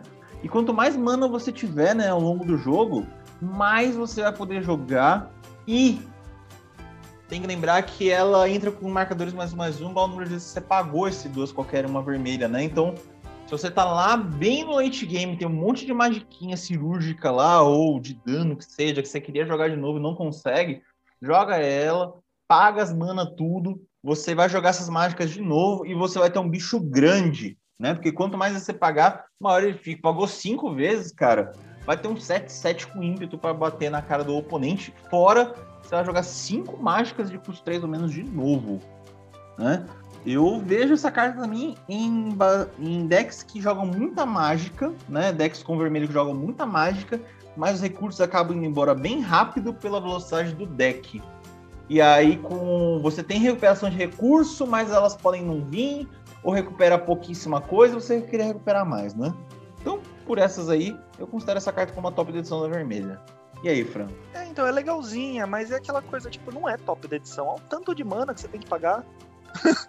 então, tipo assim, é legalzinha, é útil, mas, tipo assim, comparada com as outras cartas que a gente falou nas outras cores aqui, nesse top da edição, tipo assim, ela não tá não tá na festa, sabe? Tipo, ela não foi convidada pra festa. É, é, tipo assim, gente, esquece o vermelho dessa edição, compra, compra uma máscara de Griselbrand, usa a nossa menção, as nossas menções honrosas das cores anteriores. Ah, eu não sei, eu achei que essa carta, tipo, foi assim, ah, já que a gente não reimprimiu o Snapcaster, né? Maguinho da Conjuração Relâmpago, que todo mundo queria, inclusive eu, vamos dar uma, uma colher de chá pra esses caras, né? Assim, se você pagar somente duas qualquer uma vermelha, para pegar um, um, remo um remove cirúrgico que tá no grave, ou dar aquele dano que você precisava, eu acho que ela já fez o jogo dela. Né? Não, é o meu, não é o meu querido Snapcaster, mas ela já faz alguma coisa, né? Principalmente para deck que usa muita coisa de custo baixo. A principal vantagem dela é porque assim, no vermelho a gente tem pouca remoção, é, pouca remoção não, pouca recuperação, né, de recurso do cemitério. Então assim, o, o que vem a gente aceita as esmolas, né? Então acho que é, é mais ou menos nessa pegada aí que você tá falando, né? Tipo, na cor vermelha a gente quase não tem esse tipo de, de recursão. Daí o que vem a gente aceita, né? Aceita de braços abertos. Mas assim, Hugo, não deu match no que a gente ia falar, eu, eu escolhi uma outra. É, mas eu quero deixar muito claro para quem tá nos ouvindo que assim, a carta que eu vou falar, para mim, ela é a top da edição vermelha, mas ela não é uma top da edição, tá? Então, só queria deixar esse disclaimer para vocês. Eu não tô 100% eu tô feliz curioso. com a escolha. Ela é a top da cor vermelha, mas eu não consideraria ela como uma das top da edição. Curioso. É, que é o reservatório de Flame Geist, Flame ou Geist, acho que é esse o, o nome. É um artefato, dois qualquer e uma vermelha. Toda vez que você conjurar uma mágica instantânea ou feitiço, coloca um marcador de carga nesse reservatório. Paga uma qualquer uma vermelha, vira, remova qualquer número de marcadores de carga desse reservatório e ele causa uma quantidade de dano, é, do, quantidade de marcadores né, que você removeu de dano a qualquer alvo. Paga uma qualquer, uma vermelha vira, exile o card do topo do seu Grimório. Você pode jogar aquele card nesse turno. O que, que eu achei legal essa carta? Tá certo que assim, eu tô montando um deck de Obosh, gente. Tô, tô, fazendo aqui um deck de Obosh, e essa é uma carta de custo ímpar, que dá dano. Então, assim, pode ser que eu tenha sido influenciado nessa minha escolha pelo deck novo que eu tô montando? Pode ser, com certeza é. Mas assim, porque ela é uma carta que vai me ajudar a dar muito dano, ela tem custo ímpar, fica na mesa, no deck de Obosh eu jogo bastante instante, então assim, ela vai me ajudar. Então acho que ela é bem útil pro deck de Obosh, mas não só isso, ela é bem útil para vários decks vermelhos. É, porque vermelho tem pouco, perde deck mono red, né, ou vermelho e preto, costuma perder fôlego rapidamente, né? É, a gente tem aí exemplos de deck do Crenco, né? Que você geralmente perde o fôlego rápido. Daí, no seu turno, o, draw, o único draw que você vai dar é um draw que você vai lá e compra um terreno. Daí é. é acho que costuma ser decks que per perdem fôlego rápido. A segunda habilidade dela faz com que você exile o card do topo e possa jogar aquele card nesse turno por duas manas apenas. Então é, é bem interessante, porque ah, no seu turno, o draw que você deu um terreno, você tem uma segunda chance de poder dar um draw útil, né? E jogar aquela carta. Fora que ela vai acumulando ali marcadores. Precisou matar alguém? Tira, paga dois, vira, remove todos os marcadores e mata alguém que você precisa, ou uma criatura, ou um planinauta, porque é qualquer alvo, né? Então você vai lá e mata. Então eu acho que ela é uma carta útil. É boa, gostei dela, quero ela, vou atrás, vou pegar essa carta. Mas é o que eu falei, eu não sei. Então eu achei que o vermelho, assim, essas duas que o Hugo falamos realmente são as duas únicas, na minha opinião, que são dignas de nota, né, e tudo mais, a ponto de ser faladas aqui. Não sei, se você não concorda comigo, tamo junto, gente, não tem problema. É, change my mind, comenta, se você está assistindo pelo YouTube, comenta aqui nos comentários que eu vou gostar de responder para vocês e a gente trocar essa ideia. Vai que você me faz mudar de opinião, me mostra uma carta que pode ser útil aí. Essa daqui eu acho bem versátil, pra, principalmente por causa do segundo efeito, que faz com que você caste do topo do Grimório aí. O que, que você achou? Então, eu achei. Eu, inclusive, eu já peguei essa carta, né? Eu achei essa carta interessante, né? Novamente, você é jogador de Spell Singler, você tem mais uma cartinha para te ajudar. Ela, eu achei ela bem. Ela pode ir no deck do Próspero, hein? Pode. Por causa da, por causa da segunda habilidade. Eu achei ela interessante, porque não precisa remover todos os marcadores, é qualquer número. Então você remove qualquer número, dá um dano igual qualquer alvo. Ah, paga um, tá? Pra dar um de dano num bicho chato, sei lá. Ou um de dano no cara pra matar ele, né? Vai que ele tá um de vida. Pagar dois. Exilar o. É, então. É, qualquer um dos marcadores, né? Vai de boa. E o outro diz lá o card do topo, né? O vermelho tá gostando de fazer esse tipo de coisa, de exilar a carta do topo. E se agora você tem um comandante que faz isso, né? Principalmente, tá com. tá dependendo de, de, de topo, vai exilando tal, quanto puder. E é, é isso, né, gente? Assim, eu não acharia o top da edição, né? Eu já falei qual, qual é o meu top, mas eu acho essa carta interessante. Essa carta aqui, para várias montagens de deck, ela seria interessante. Para minha pluma, talvez essa carta seja interessante, né? Que você vai ficar, vou ficar caçando mágica mesmo. Inclusive, acho que você deveria é. usar na pluma, porque isso daqui pode ser uma win condition para você na pluma, que você joga muito instante várias vezes seguidas. Aqui, Sim. recomendo. E aí, qualquer coisa, enquanto isso, eu vou exilando o card do topo, né? É tipo um draw pra mim, né? Se for o caso. É, Interessante. Tipo Beleza, então se foi o vermelho, que foi o puro suco espremido aí, o que sobrou do, do, do sobrou do caldinho do. O, sobrou do caldo do, do caldo de cana. Legal que a gente conseguiu falar duas ainda. espremeu lá, espremeu a, a, a, cana até não poder mais, aí saiu esse caldinho. Exatamente.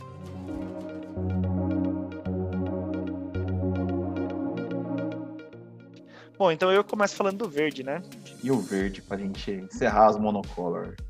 Qual Não, o verde, verde eu queria ter falado duas. Eu vou, vou tentar escolher uma aqui agora, tá? Mas eu tenho uma menção rosa forte. Vixe, é, vamos lá. É, vamos lá. A que eu vou escolher efetivamente é a Augure do Outono. Tá? É uma qualquer e duas verdes, 2/3, é uma criatura humano-druida. Você pode olhar o card do topo do seu Grimório a qualquer momento você pode jogar terrenos do topo do seu Grimório. E ela tem aquela habilidade do conventículo, né? Enquanto você controla três ou mais criaturas com poderes diferentes, você pode conjurar mágicas de criatura do topo do seu Grimório. Gente, você joga de deck de bicho. Preciso dizer mais alguma coisa? Essa carta tem que estar no seu deck. Pelo amor, gente. Joga de deck de bicho, bota isso daqui no seu deck, por favor, faça esse favor para você mesmo, que para ontem, né? É, para começar, você vai jogar a carta de terreno. Não só deck de bicho, né? Deck de ramp também. Tem muito deck azul e verde de ramp que você precisa. Você vai jogar a carta de terreno no topo do seu Grimório. Ou seja, você vai limpar os terrenos do topo para que no seu turno o draw seja um draw eficiente, um draw que você precisa realmente. Então, em vez de jogar o terreno que você comprou, que está na sua mão, olha o card do topo. É terreno? Joga o terreno do topo. E se você tiver criaturas, três ou mais criaturas com diferentes poderes, ou seja, começar a contar por ela, é, e vamos combinar que num deck de criatura isso não é uma coisa difícil, é, você pode começar a conjurar as criaturas do topo.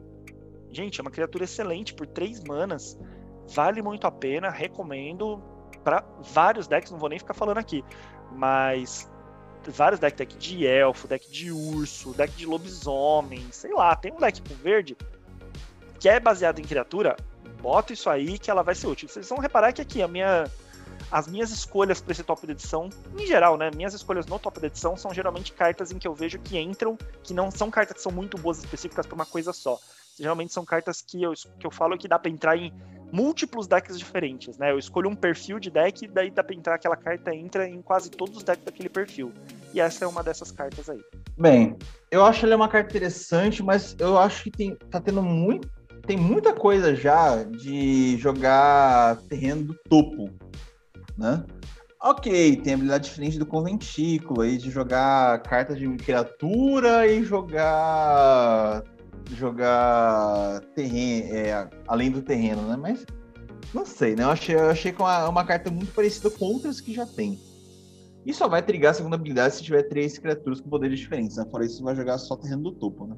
Bem, eu gostei do seu Auguri, mas eu acho que não é uma top edição, não. Provavelmente a top edição vai ser minha menção honrosa. Será? Bem, o meu top edição, como jogador de que gosta de bater nos coleguinhas que eu sou, é o crescimento antinatural. Ela mesma, aí, a minha menção honrosa. Bem, crescimento antinatural é uma qualquer, quatro verdes e é um encantamento. No início de cada combate, eu dobro o poder e a resistência de cada criatura que eu controlo até o final do turno. Meus caros, vamos pro ponto negativo primeiro, né? Quatro verdes. Puta, quatro verdes. Eu queria muito no meu deck, meu deck tem pô, quatro verdes é complicado. Primeiro assim, você, né, vai estudar seu deck e vai ver seu deck building. Seu deck building num late game, ou aonde eu quero jogar esse cara aqui, que é um Incon, você vai ter quatro verdes. Tá? Não, é, não é tão difícil, não. Você consegue. Você, você consegue, acredite no seu potencial. Você consegue usar esse cara aqui como um Incon. Por quê? Você não vai jogar esse cara aqui a qualquer momento, tá, gente? Se você jogar esse cara aqui, ah, vou jogar esse cara no começo do jogo aqui, tu vai tomar uma haste na cabeça. Esse cara aqui é para finalizar jogo. É uma Incon verde. Eu achei ela interessantíssima, né? Agora posso falar esse ponto negativo que eu consertei aí, né? Das quatro verdes. Eu achei ela interessantíssima porque é, o efeito dela se ativa a cada combate. Então não é só no seu combate. A cada combate, os caras vão ver as criaturas suas estão com poder de resistência dobrado. Isso é muito complicado. Dobrar poder de resistência do nada assim, é complicadíssimo. Eu vou usar esse cara no Marcados. Mas eu tô só vendo aqui que poderia sair, assim, mas eu quero cara no Marcados. Dobrar poder de barreira. Dobrar poder não, né? Dobrar resistência de barreira, nossa. Barreira com 6 vai virar barreira 12. Vixe, Maria. Cada combate no cima. Os caras vão ver o, a tristeza.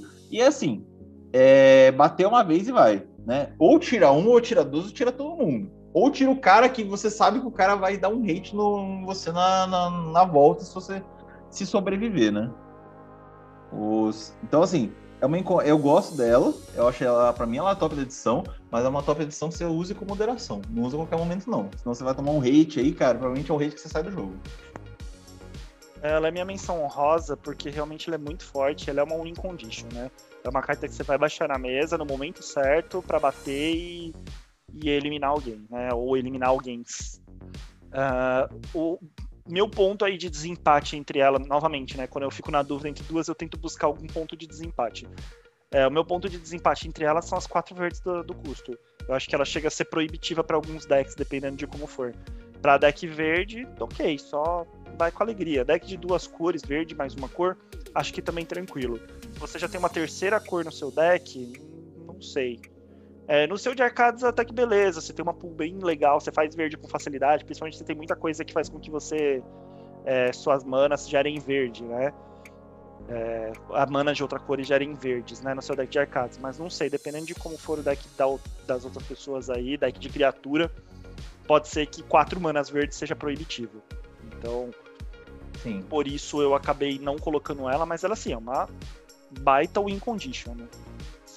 É, vai é, baixar é ela na mesa no momento certo para ganhar o jogo. Isso aí. É uma carta que eu vou falar, como a gente falou, né? você tem que estudar seu deck antes de colocar, não é qualquer coisa, o deck que vai. Somente se o seu deck building de terreno, para os seus terrenos tá meio ruim, assim, verde, ah, não, é difícil, hein, o ter quatro verdes. E aquela coisa, né, Fran? Você falou, eu falei, é o incom. Se você jogar esse negócio por jogar, cara, você, você tá falando que você quer ir pro próximo jogo, porque você não vai ganhar, não. É muito difícil. Não é uma Os carta que vão... você vai colocar é. no quinto turno. Principalmente porque são quatro manas verdes, né? Então você precisa ter as quatro manas verdes. Não é fácil de você, se você fizer um deck de mais de uma cor. Mesmo que seja de duas cores, você não vai ter quatro manas verdes no quinto turno. Ou pela questão de, tipo assim, se você fizer no quinto turno, é pedir pro cara matar isso aí e você, tipo, ficar vendo navios, né?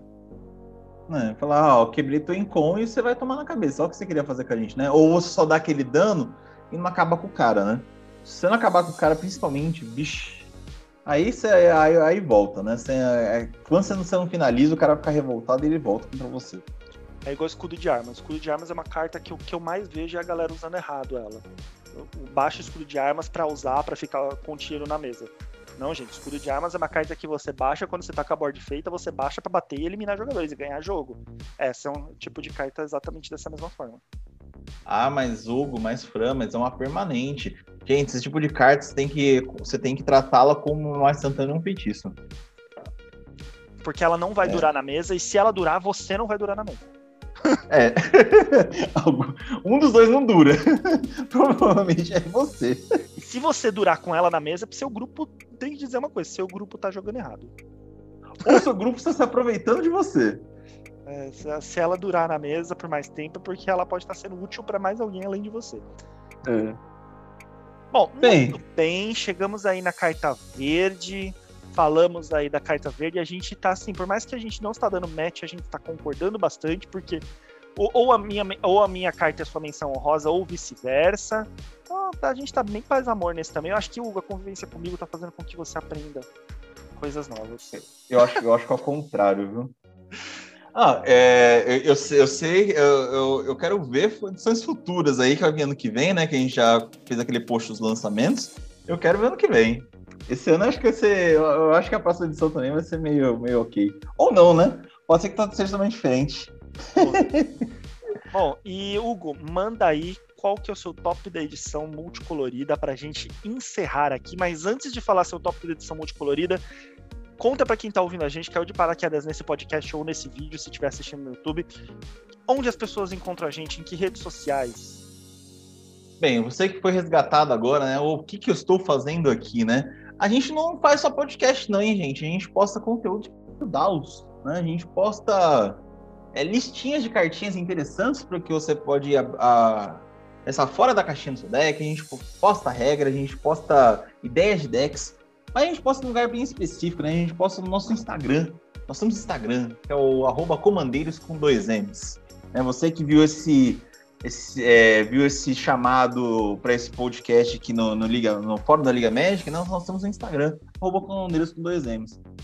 Se você é o cara que tá ouvindo a gente é, via Spotify, via Anchor, mas queria ver queria ouvir a gente pelo YouTube ou até ver a nossa cara, nós temos YouTube também, né, Fran? Qual que é mesmo? É, o nosso YouTube ele ainda não tem uma URL para você seguir direto, mas também é o Comandeiros com dois M's e S no final. Se inscreve lá no nosso canal, ajuda a gente a crescer para a gente poder registrar o nome do nosso podcast lá no YouTube também.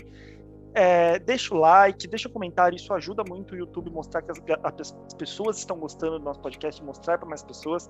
Ativa o sininho para você ser notificado quando sai um novo vídeo, porque assim, o Spotify não te avisa quando sai um novo podcast, assim, não fica te avisando. O YouTube te avisa se você tiver com o sininho ativado. Então, ativa lá para você saber quando sai vídeo novo, né, quando sai um novo podcast. Segue a gente, dá essa força pra gente crescer. Bem, fizemos aquela. Fizemos os nossos informes comerciais, né? Jabá. Agora vamos. Jabá? Então agora vamos para finalizar aqui a, na, a minha multicolorida top de edição. A minha multicolorida top de edição, já adianto pra vocês que eu tenho várias menções honrosas, eu gostei, eu gostei das multicoloridas dessa edição. Eu tenho duas também, duas menções honrosas. Mas assim, quem já tá acompanhando o podcast sabe que o Hugo gosta de cartas que fazem várias coisas legais, né? E aí eu não. Essa eu não. não às vezes eu, eu, escapo um pouquinho, né? Mas eu sempre acabo voltando para esse tipo de carta. E eu vou. Meu top edição também é uma carta que faz, pode fazer bastante coisa para você na mesa, que é a Fúria da Linhagem Macabra. Uma qualquer, uma vermelha, uma verde é um feitiço. Destrua artefato, encantamento ou terreno alvo. Se um terreno for destruído dessa forma, seu controlador pode procurar no próprio Grimório por até dois cards de terreno básico. Coloque em jogo virado e depois embaralha. Caso contrário, o controlador da permanente pode procurar no próprio Grimório por um card de terreno básico, colocar no campo de batalha virado e depois embaralhar. E tem recapitular de três qualquer, uma vermelha e uma verde. Pessoal, destrói, é, é, destrói de múltiplas possibilidades. Né? A gente não gosto de LD, mas assim, a gente sempre tem que ter uma, uma, uma pretensão também a ter algo que pode destruir terreno chato. A gente não gosta de LD, mas também você não vai querer ficar tomando um cofre da cabala toda hora, né? Você, ou o cara que tem um berço de géia, ou qualquer terreno que, que tá causando na mesa, né? Ou tá ajudando muito o seu coleguinha, você também não vai querer que, aquele, que, que ele fique com aquele terreno, né? Então, assim, é, a gente não gosta de LD, mas a gente gosta de ter algo pontuais que destruam terrenos que são chatos na mesa. E a Fúria da Linhagem Macabra te dá essa opção. Ok, tem velocidade de feitiço, mas isso aqui não, não, diminui o potencial da carta, não. Quebrar artefato, encantamento do terreno é sempre bem interessante e pelo custo dele já é que é de 3 manas. Normalmente esse tipo de carta que quebra várias coisas são 4 manas para cima. Né? Então é um custo baixo para fazer uns efeitos interessantíssimos. Dá para o oponente uma, uma, um ressarcimento? Dá. Mas até aí de menos, né? Ele perdeu um terreno foda dele para ganhar dois terreninhos. Né? Ele vai ficar bem, mesmo pelo, pelo que ele ganha, ele vai ficar bem irritado. Tá? Isso aí É, digamos que é uma reposição, mas é uma reposição que o cara não vai ficar de boa, não. E qualquer coisa também, vai quebrar um artefato de encantamento lá para ele não chorar tanto, ele ganha um terreno aí e não chora tanto, né? E tem recapitular, né, gente? Recap... Pô, no Commander, mágica com recapitular é sempre muito bem-vinda, porque você vai fazer. Você, você consegue contar que essa mágica, você vai fazer a mesma mágica duas vezes, né? É como se tivesse duas cópias da mágica no deck. Então, por essas outras aí, eu escolho essa cartinha como minha top de edição. É uma carta boa, não tenho muito o que concordar nem discordar, não tenho muitos argumentos contra nem a favor dela. É uma carta boa, uma carta útil, versátil. Tá, tá ok para mim, só não é o meu top de edição. Eu achei que tinha outra carta aí que, que se sobressaiu. E, e para mim a carta que se sobressaiu aí, que é o meu top da edição, mais uma vez, posso estar sendo influenciado pelo meu deck de Obosh que eu tô montando, que eu tô pesquisando muita coisa pro Obosh? Com certeza estou sendo influenciado pelo deck de Obosh. Ah lá, ah lá. Mas ainda assim é, é uma carta que, tipo assim, é, é muito boa pra combinação de cor, faltava, sabe? Tipo, precisava de carta dessa combinação, que é, dá muita recursão, dá muito, é muito útil. Que é o Florian, o filho da Olivia Voldaren, né? É o Florian, o herdeiro do Voldaren. E a, a gente não entendeu exatamente se ele é filho biológico dela ou se ele é filho, tipo, porque ela criou ele como vampiro. Mas é, ele realmente é filho dela, tá? De acordo com a lore dele, ele é filho dela. Uh, três manas, uma qualquer, uma preta e uma vermelha, uma cartinha Rakdos aí para vocês, com custo ímpar que vai entrar lindamente no meu deck de Obosh. É uma criatura lendária, vampiro nobre, 3/3 e ele tem iniciativa. Ou seja, no top da edição eu não falei nenhum lobisomem. No top, no top da edição da edição de lobisomens eu não falei nenhum lobisomem, mas tem um vampiro. Vamos ver o próximo se já falar lobisomem. Se a gente falar lobisomem no top da edição numa edição de vampiro, tem, a Wizard fez coisa errada. É, é, Aí não, mas beleza, pelo menos compensou, né? Eu falei um vampiro na de lobisomem e um lobisomem vampiro. Agora, se a gente não falar nada, gente, aí o Wizard levou na, na caçada meia-noite. É. Bom, vamos lá. Então, é, a principal habilidade dele é, no início da sua fase principal, pós-combate, tá? Então a segunda fase principal. Olha o X cards do topo do seu Grimório, sendo X o total de pontos de vida perdidos por seus oponentes nesse turno. Exile um daqueles cards e coloque o restante no fundo do seu Grimório em ordem aleatória você pode jogar o card exilado neste turno. Então, mais uma vez, mais uma cartinha aí que entra lindamente no deck do Próspero, tá? Para quem tiver o deck do Próspero. Sim. Cartinha que entra lindamente no deck do Oboshi, porque no deck do Oboshi você causa muito dano, então você vai olhar muita carta, escolher a que você quer para você poder castar. É... Meu, é uma carta que busca combo. Você facilmente busca ali o combo. Você vai ficar buscando. É, você facilmente vai olhando as do topo, olhando as do topo até escolher a que você quer. Você escolhe as cartas de combo, sabe? Tipo, então é muito bacana. É uma carta muito boa. O principal defeito dela é que você só pode jogar ela até o final do turno, né? E não enquanto permanecer exilada. Então, às vezes é uma carta muito boa, mas que você não quer jogar naquele momento. Você meio que vai ter que jogar pro fundo e escolher uma, uma daquelas para usar naquele momento. É o único ponto contra dela, porque fora isso, 3-3 tem um corpo bom, ainda por cima se quiser usar ela como, como bloqueador, ela tem iniciativa, então ela vai sobreviver a maioria dos combates aí. Três manas, entra rápido na mesa. Não tenho muitos pontos contras para falar dela, não. Muito boa, te acelera recurso, né? No, no, vermelho e preto, isso é muito importante. Se joga, carta mara, magavigosa. Ah, colocando mais um deck, né, pro que o Fran falou aí, que dá para ele entrar também, é o Rakdos, né, Senhor dos Tumultos aí que para você ficar. Vai olhar to o topo do deck, exilar um e vai jogar um bichão aí que você tá procurando, porque o Rakdos também faz você perder vida a rodo. Ela é interessante, hein? Ela, vou falar que essa cartinha é interessantíssima aí para as cores, né? Tô, tô, tô, achando legal, viu, Fran? Assim, um comentário que, que vermelho e preto tá exilando bastante, hein? Eu tinha comentado no último podcast que eu achei interessante a estratégia com vermelho e preto, com próspero, né? E tô gostando que estão continuando. É, se você comprou o Próspero como uma carta single, ao invés de comprar o deck, eu acho que você tem bastante coisa aí de outras edições para montar o deck do Próspero melhor do que se você tivesse comprado ele é, como, como deck. A gente chegou a comentar isso na nossa análise, né? Que o Próspero como deck não valia a pena, porém o Próspero é, ele tinha uma mecânica muito legal que daria para montar você somando com outras cartas, né? E cada vez mais a Wizards aí investindo nessa mecânica de você jogar cartas do exílio com o preto, com o preto e vermelho principalmente, né? Então Uh, aí tá vindo bastante suporte para que o seu deck de Próspero fique bem sinérgico, bem bacana. Sim, vou até falar pra você que, eu, que a gente falou que era outro, no outros decks, né? Que eram os melhores, mas eu tô agora começando a olhar com outros olhos o Próspero e essa estratégia, viu? Mas novamente, o que a gente falou é, é. A gente falou que aquele deck, o pré-com do Próspero, não era interessante, mas o Próspero, uh, ele sozinho, você comprando ele sozinho, montando o deck em torno dele, era legal. Assim, quando, não, quando gente escolheu os decks no final do, do, das contas, eu não tô enganado. É. Mas assim, é... ah, vamos comprar, compre qual? Eu vou falar pra você que eu, eu acho que eu mudaria hoje. Eu acho, eu acho que eu, usaria, eu, usaria o Próspero essa estratégia de ficar exilando. Né? Achei, achei interessante. É, eu ainda não compraria o Próspero porque eu acho que o deck dele não é sinérgico com ele. Eu compraria o Próspero como uma carta single e montaria solto. o deck separado, solto. É, é eu acho que eu, eu vou, vou, também na tua falar que é solto. Assim, eu não, não vou, vou, vou, desdenhar da sua, da sua escolha, não, porque se o deck for montado para perder vida, né? Não, não, importa a maneira, né, gente? Se for, for feito para perder vida, você vai ficar manipulando muito topo de maneira muito fácil. Né? E aí vai exilar uma, que vermelho e preto agora tá amando fazer isso, e aí vai castar, né? É, e no e aí o Markov também essa carta é muito boa, né? Porque é um vampiro e, então não precisa nem falar, é que o deck Markov é, é, é meio pleonasmo a gente falar que essa carta vai bem no deck Markov, né? Sim. Ah, dá, dá um ramp dá um ramp não, né? Dá uma escolha sensacional de topo, manipulação excelente. Vai pro fundo o resto, gente, vai, mas aí você é vermelho e preto, né? Você tem que se vire depois, você que lute pra, pra resolver que você mandou pro fundo. É. e daí eu vou falar minhas duas menções honrosas aqui, que você falou que você tem mais, então eu vou falar minhas duas aqui, tá, Hugo? A Vamos primeira lá. é o Tovolar, e estou falando ele pura e simplesmente como menção rosa por ele ter sido finalmente um comandante de deck de lobisomem que a galera tanto queria.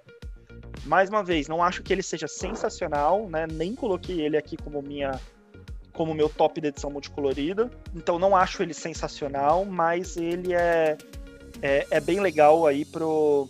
Finalmente, né, veio. Então eu acho que minimamente ele precisava ser citado como uma menção por ter finalmente o comandante de lobisomem que a galera tanto queria. É, eu só vou dizer, né? Eu vi acho que uns três gameplays, uns três meses assim, da galera usando, fazendo deck de lobisomem, né? Com o Tovolar de comandante. Nossa, que preguiça de ficar virando a cartinha. Daí pega e vira a cartinha. Daí ficar de noite, vira a cartinha. Daí ficar de dia, vira a cartinha. Que preguiça. Vou dizer que eu não desisto de montar deck de lobisomem, independente se é de dia, de noite ou se é da mecânica antiga. Simplesmente porque, nossa, que preguiça de ficar virando cartinha. Eu vou te contar. Nossa, sério. Mas imagina jogando de Mor. É, acho que Morph é mais fácil, né? Não, Morph é mais é, fácil, porque é. a criatura fica virada para baixo e você vira. Agora o deck de lobisomem você tem que ficar tirando do shield, virando, enfiando no shield de novo. Ah, que preguiça, não vou não. Ou então eu jogo de sleeve, que daí é transparente dos dois lados. Não, mas daí não pode, porque daí tem. Vai ficar eu, aparecendo eu pegar, do outro lado. Eu pegaria a ficha, colocaria a ficha, eu trago o sleeve e fico virando, porque senão não ia ter paciência, não. Ah, nossa, sem, sem paciência pra ficar tirando cartinha do, do shield, virando, colocando de volta no shield. Ah, vai, é, vai que você tá irritado, você belisca a carta. Aí, aí, aí. Ah, quer colocar rápido, daí você estraga a carta na hora que você tá colocando de volta, que você falou, né? Então, ah, assim, desistir de lobisomem simplesmente por ficar vendo a galera ter que ficar virando a cartinha o tempo todo. Né? Sem, sem preguiça para isso, gente. E daí minha segunda menção honrosa é o Carniçal Pardo, um zumbi urso muito legal. Assim, não vou falar que as habilidades dele, mas é bem legal porque ele tem atropelar e ele entra parrudo se você tiver dado um board wipe. Então, muito bacana, recomendo. Um urso 4/3. Ele facilmente, na combinação de cor dele, verde e preto, ele entra bem parrudo. É, as menções rosas. Nossa, é, as, falo pra você que as multicoloridas a gente não bateu nem menção rosa. Ah, é? É. Porque as nações honrosas tem a ver com recapitular, né? Que eu, eu sempre gosto dessa habilidade. A primeira é o sugar conhecimento. Você que gosta de sacanear o colega, né? Gosta de pegar é, o recurso dos outros também é o teu recurso. Sugar conhecimento é, é para você, tá? E tem recapitular ainda por cima para fazer mais uma vez essa, a sacanagem. E a outra é o rito de harmonia. Né? Então, como também tem recapitular, e você que precisa comprar muita coisa, né? É, é uma cartinha verde e branca que pode ajudar nisso, né? A gente tinha uma outra carta de, que é uma verde, que acho que é. Eu não lembro o nome da carta, mas é de Kamigawa. Toda vez que você jogar uma mágica que trouxe como uma carta, tá muito cara. Essa carta pode te ajudar nisso, né? Você já tem o, se você tem acesso a branco, essa carta aí ela pode te solucionar, solucionar um problema de uma carta muito cara e é o efeito muito parecido, né? Aí, nem bateu a, a musculoide. pois é. E eu achei assim, eu vou dizer que acho que foi um dos melhores top da edição. Por mais que a edição não seja tão, tão boa assim, foi um dos melhores top da edição, viu, Hugo? Porque, de verdade, assim, eu achei que todas as recomendações que a gente deu aqui são bem úteis para comandeiros aí. Espero que vocês tenham curtido, que vocês tenham gostado é, daqui desse top, desse nosso bate-papo. No, fim de, de, de, no fim de tudo, é só uma desculpa para o Hugo aqui dar algumas recomendações de cartas para vocês aí, que talvez tenham passado batido por você ou não. Né? A gente escolhe as melhores cartas aqui, é tudo uma brincadeira. Isso aí, aí. encerrando por aqui. Muito obrigado pela, pela audiência de todos vocês. Aí, então, edição equilibrada é assim, né? Edição equilibrada a gente consegue falar bastante coisa. Bem, vamos ver a próxima parte, né? Vamos ver o, o que o, o casamento de Olivia. Com quem a Olivia vai casar? O que, que, que, nos espera nesse, nesse casamento aí? Pela lore aí, a gente já, já ficou claro que não vai ser com o Sorin, né? Que muita gente achou que seria com o Sorin. Minha aposta é que é com o vovô, que é com o Edgar Markov. Ou com a quarta família, que nunca é falada, né? Até agora não tem uma carta da quarta família, né? Que é. Que são os Voldaren, Ai, caramba, deixa eu ver aqui. São... Eu, eu, eu gostei da, dessa história da família aqui. É, e no fim, São... a Olivia é. acabou sendo a grande vilã da, da Midnight Hunt, né? Então, ou seja, é, é uma então. edição baseada em lobisomem, que o, que o Tovolara era o cara que tava causando, né? Fazendo, caramba, quatro. É, mas no fim, a grande vilã foi a Olivia. É, assim, eu, eu vou chutar aqui agora, né? Que talvez seja um casamento com a família Strong, é, Stromkirk, né? Porque não tem ninguém deles de lendário já tem a família Markov lendário, a gente já tem os Voldaren como lendário, já tem os Falkenhaft como lendário. Falta o Stromkirk. Ou vai ser o Falkenhaft também, né? Aí Stromkirk vai ficar por um dia mais pra frente. Espero que seja o Stromkirk. Essa família ninguém tem lendária deles ainda, né? Então o Hugo aposta que é o, que é o lendário do Stromkirk e eu aposto que é com, com o vovô, com o Edgar Markov. Quem será que tá certo? Vamos descobrir mais pra frente. É, daí, qualquer coisa, se você descobriu, se você está assistindo ou ouvindo esse podcast no futuro, vai lá no nosso, nosso YouTube e comenta. Haha, seus otários, vocês erraram. Se a gente tiver, tiver errado. Vamos ver então. No fim, ela vai casar com, tipo, ninguém nada a ver, ela vai casar com um lobisomem. Com quem será? É isso aí, galera. Até o próximo podcast. Até mais. Até mais, gente. Nos vemos, lá, nos vemos em, num futuro breve.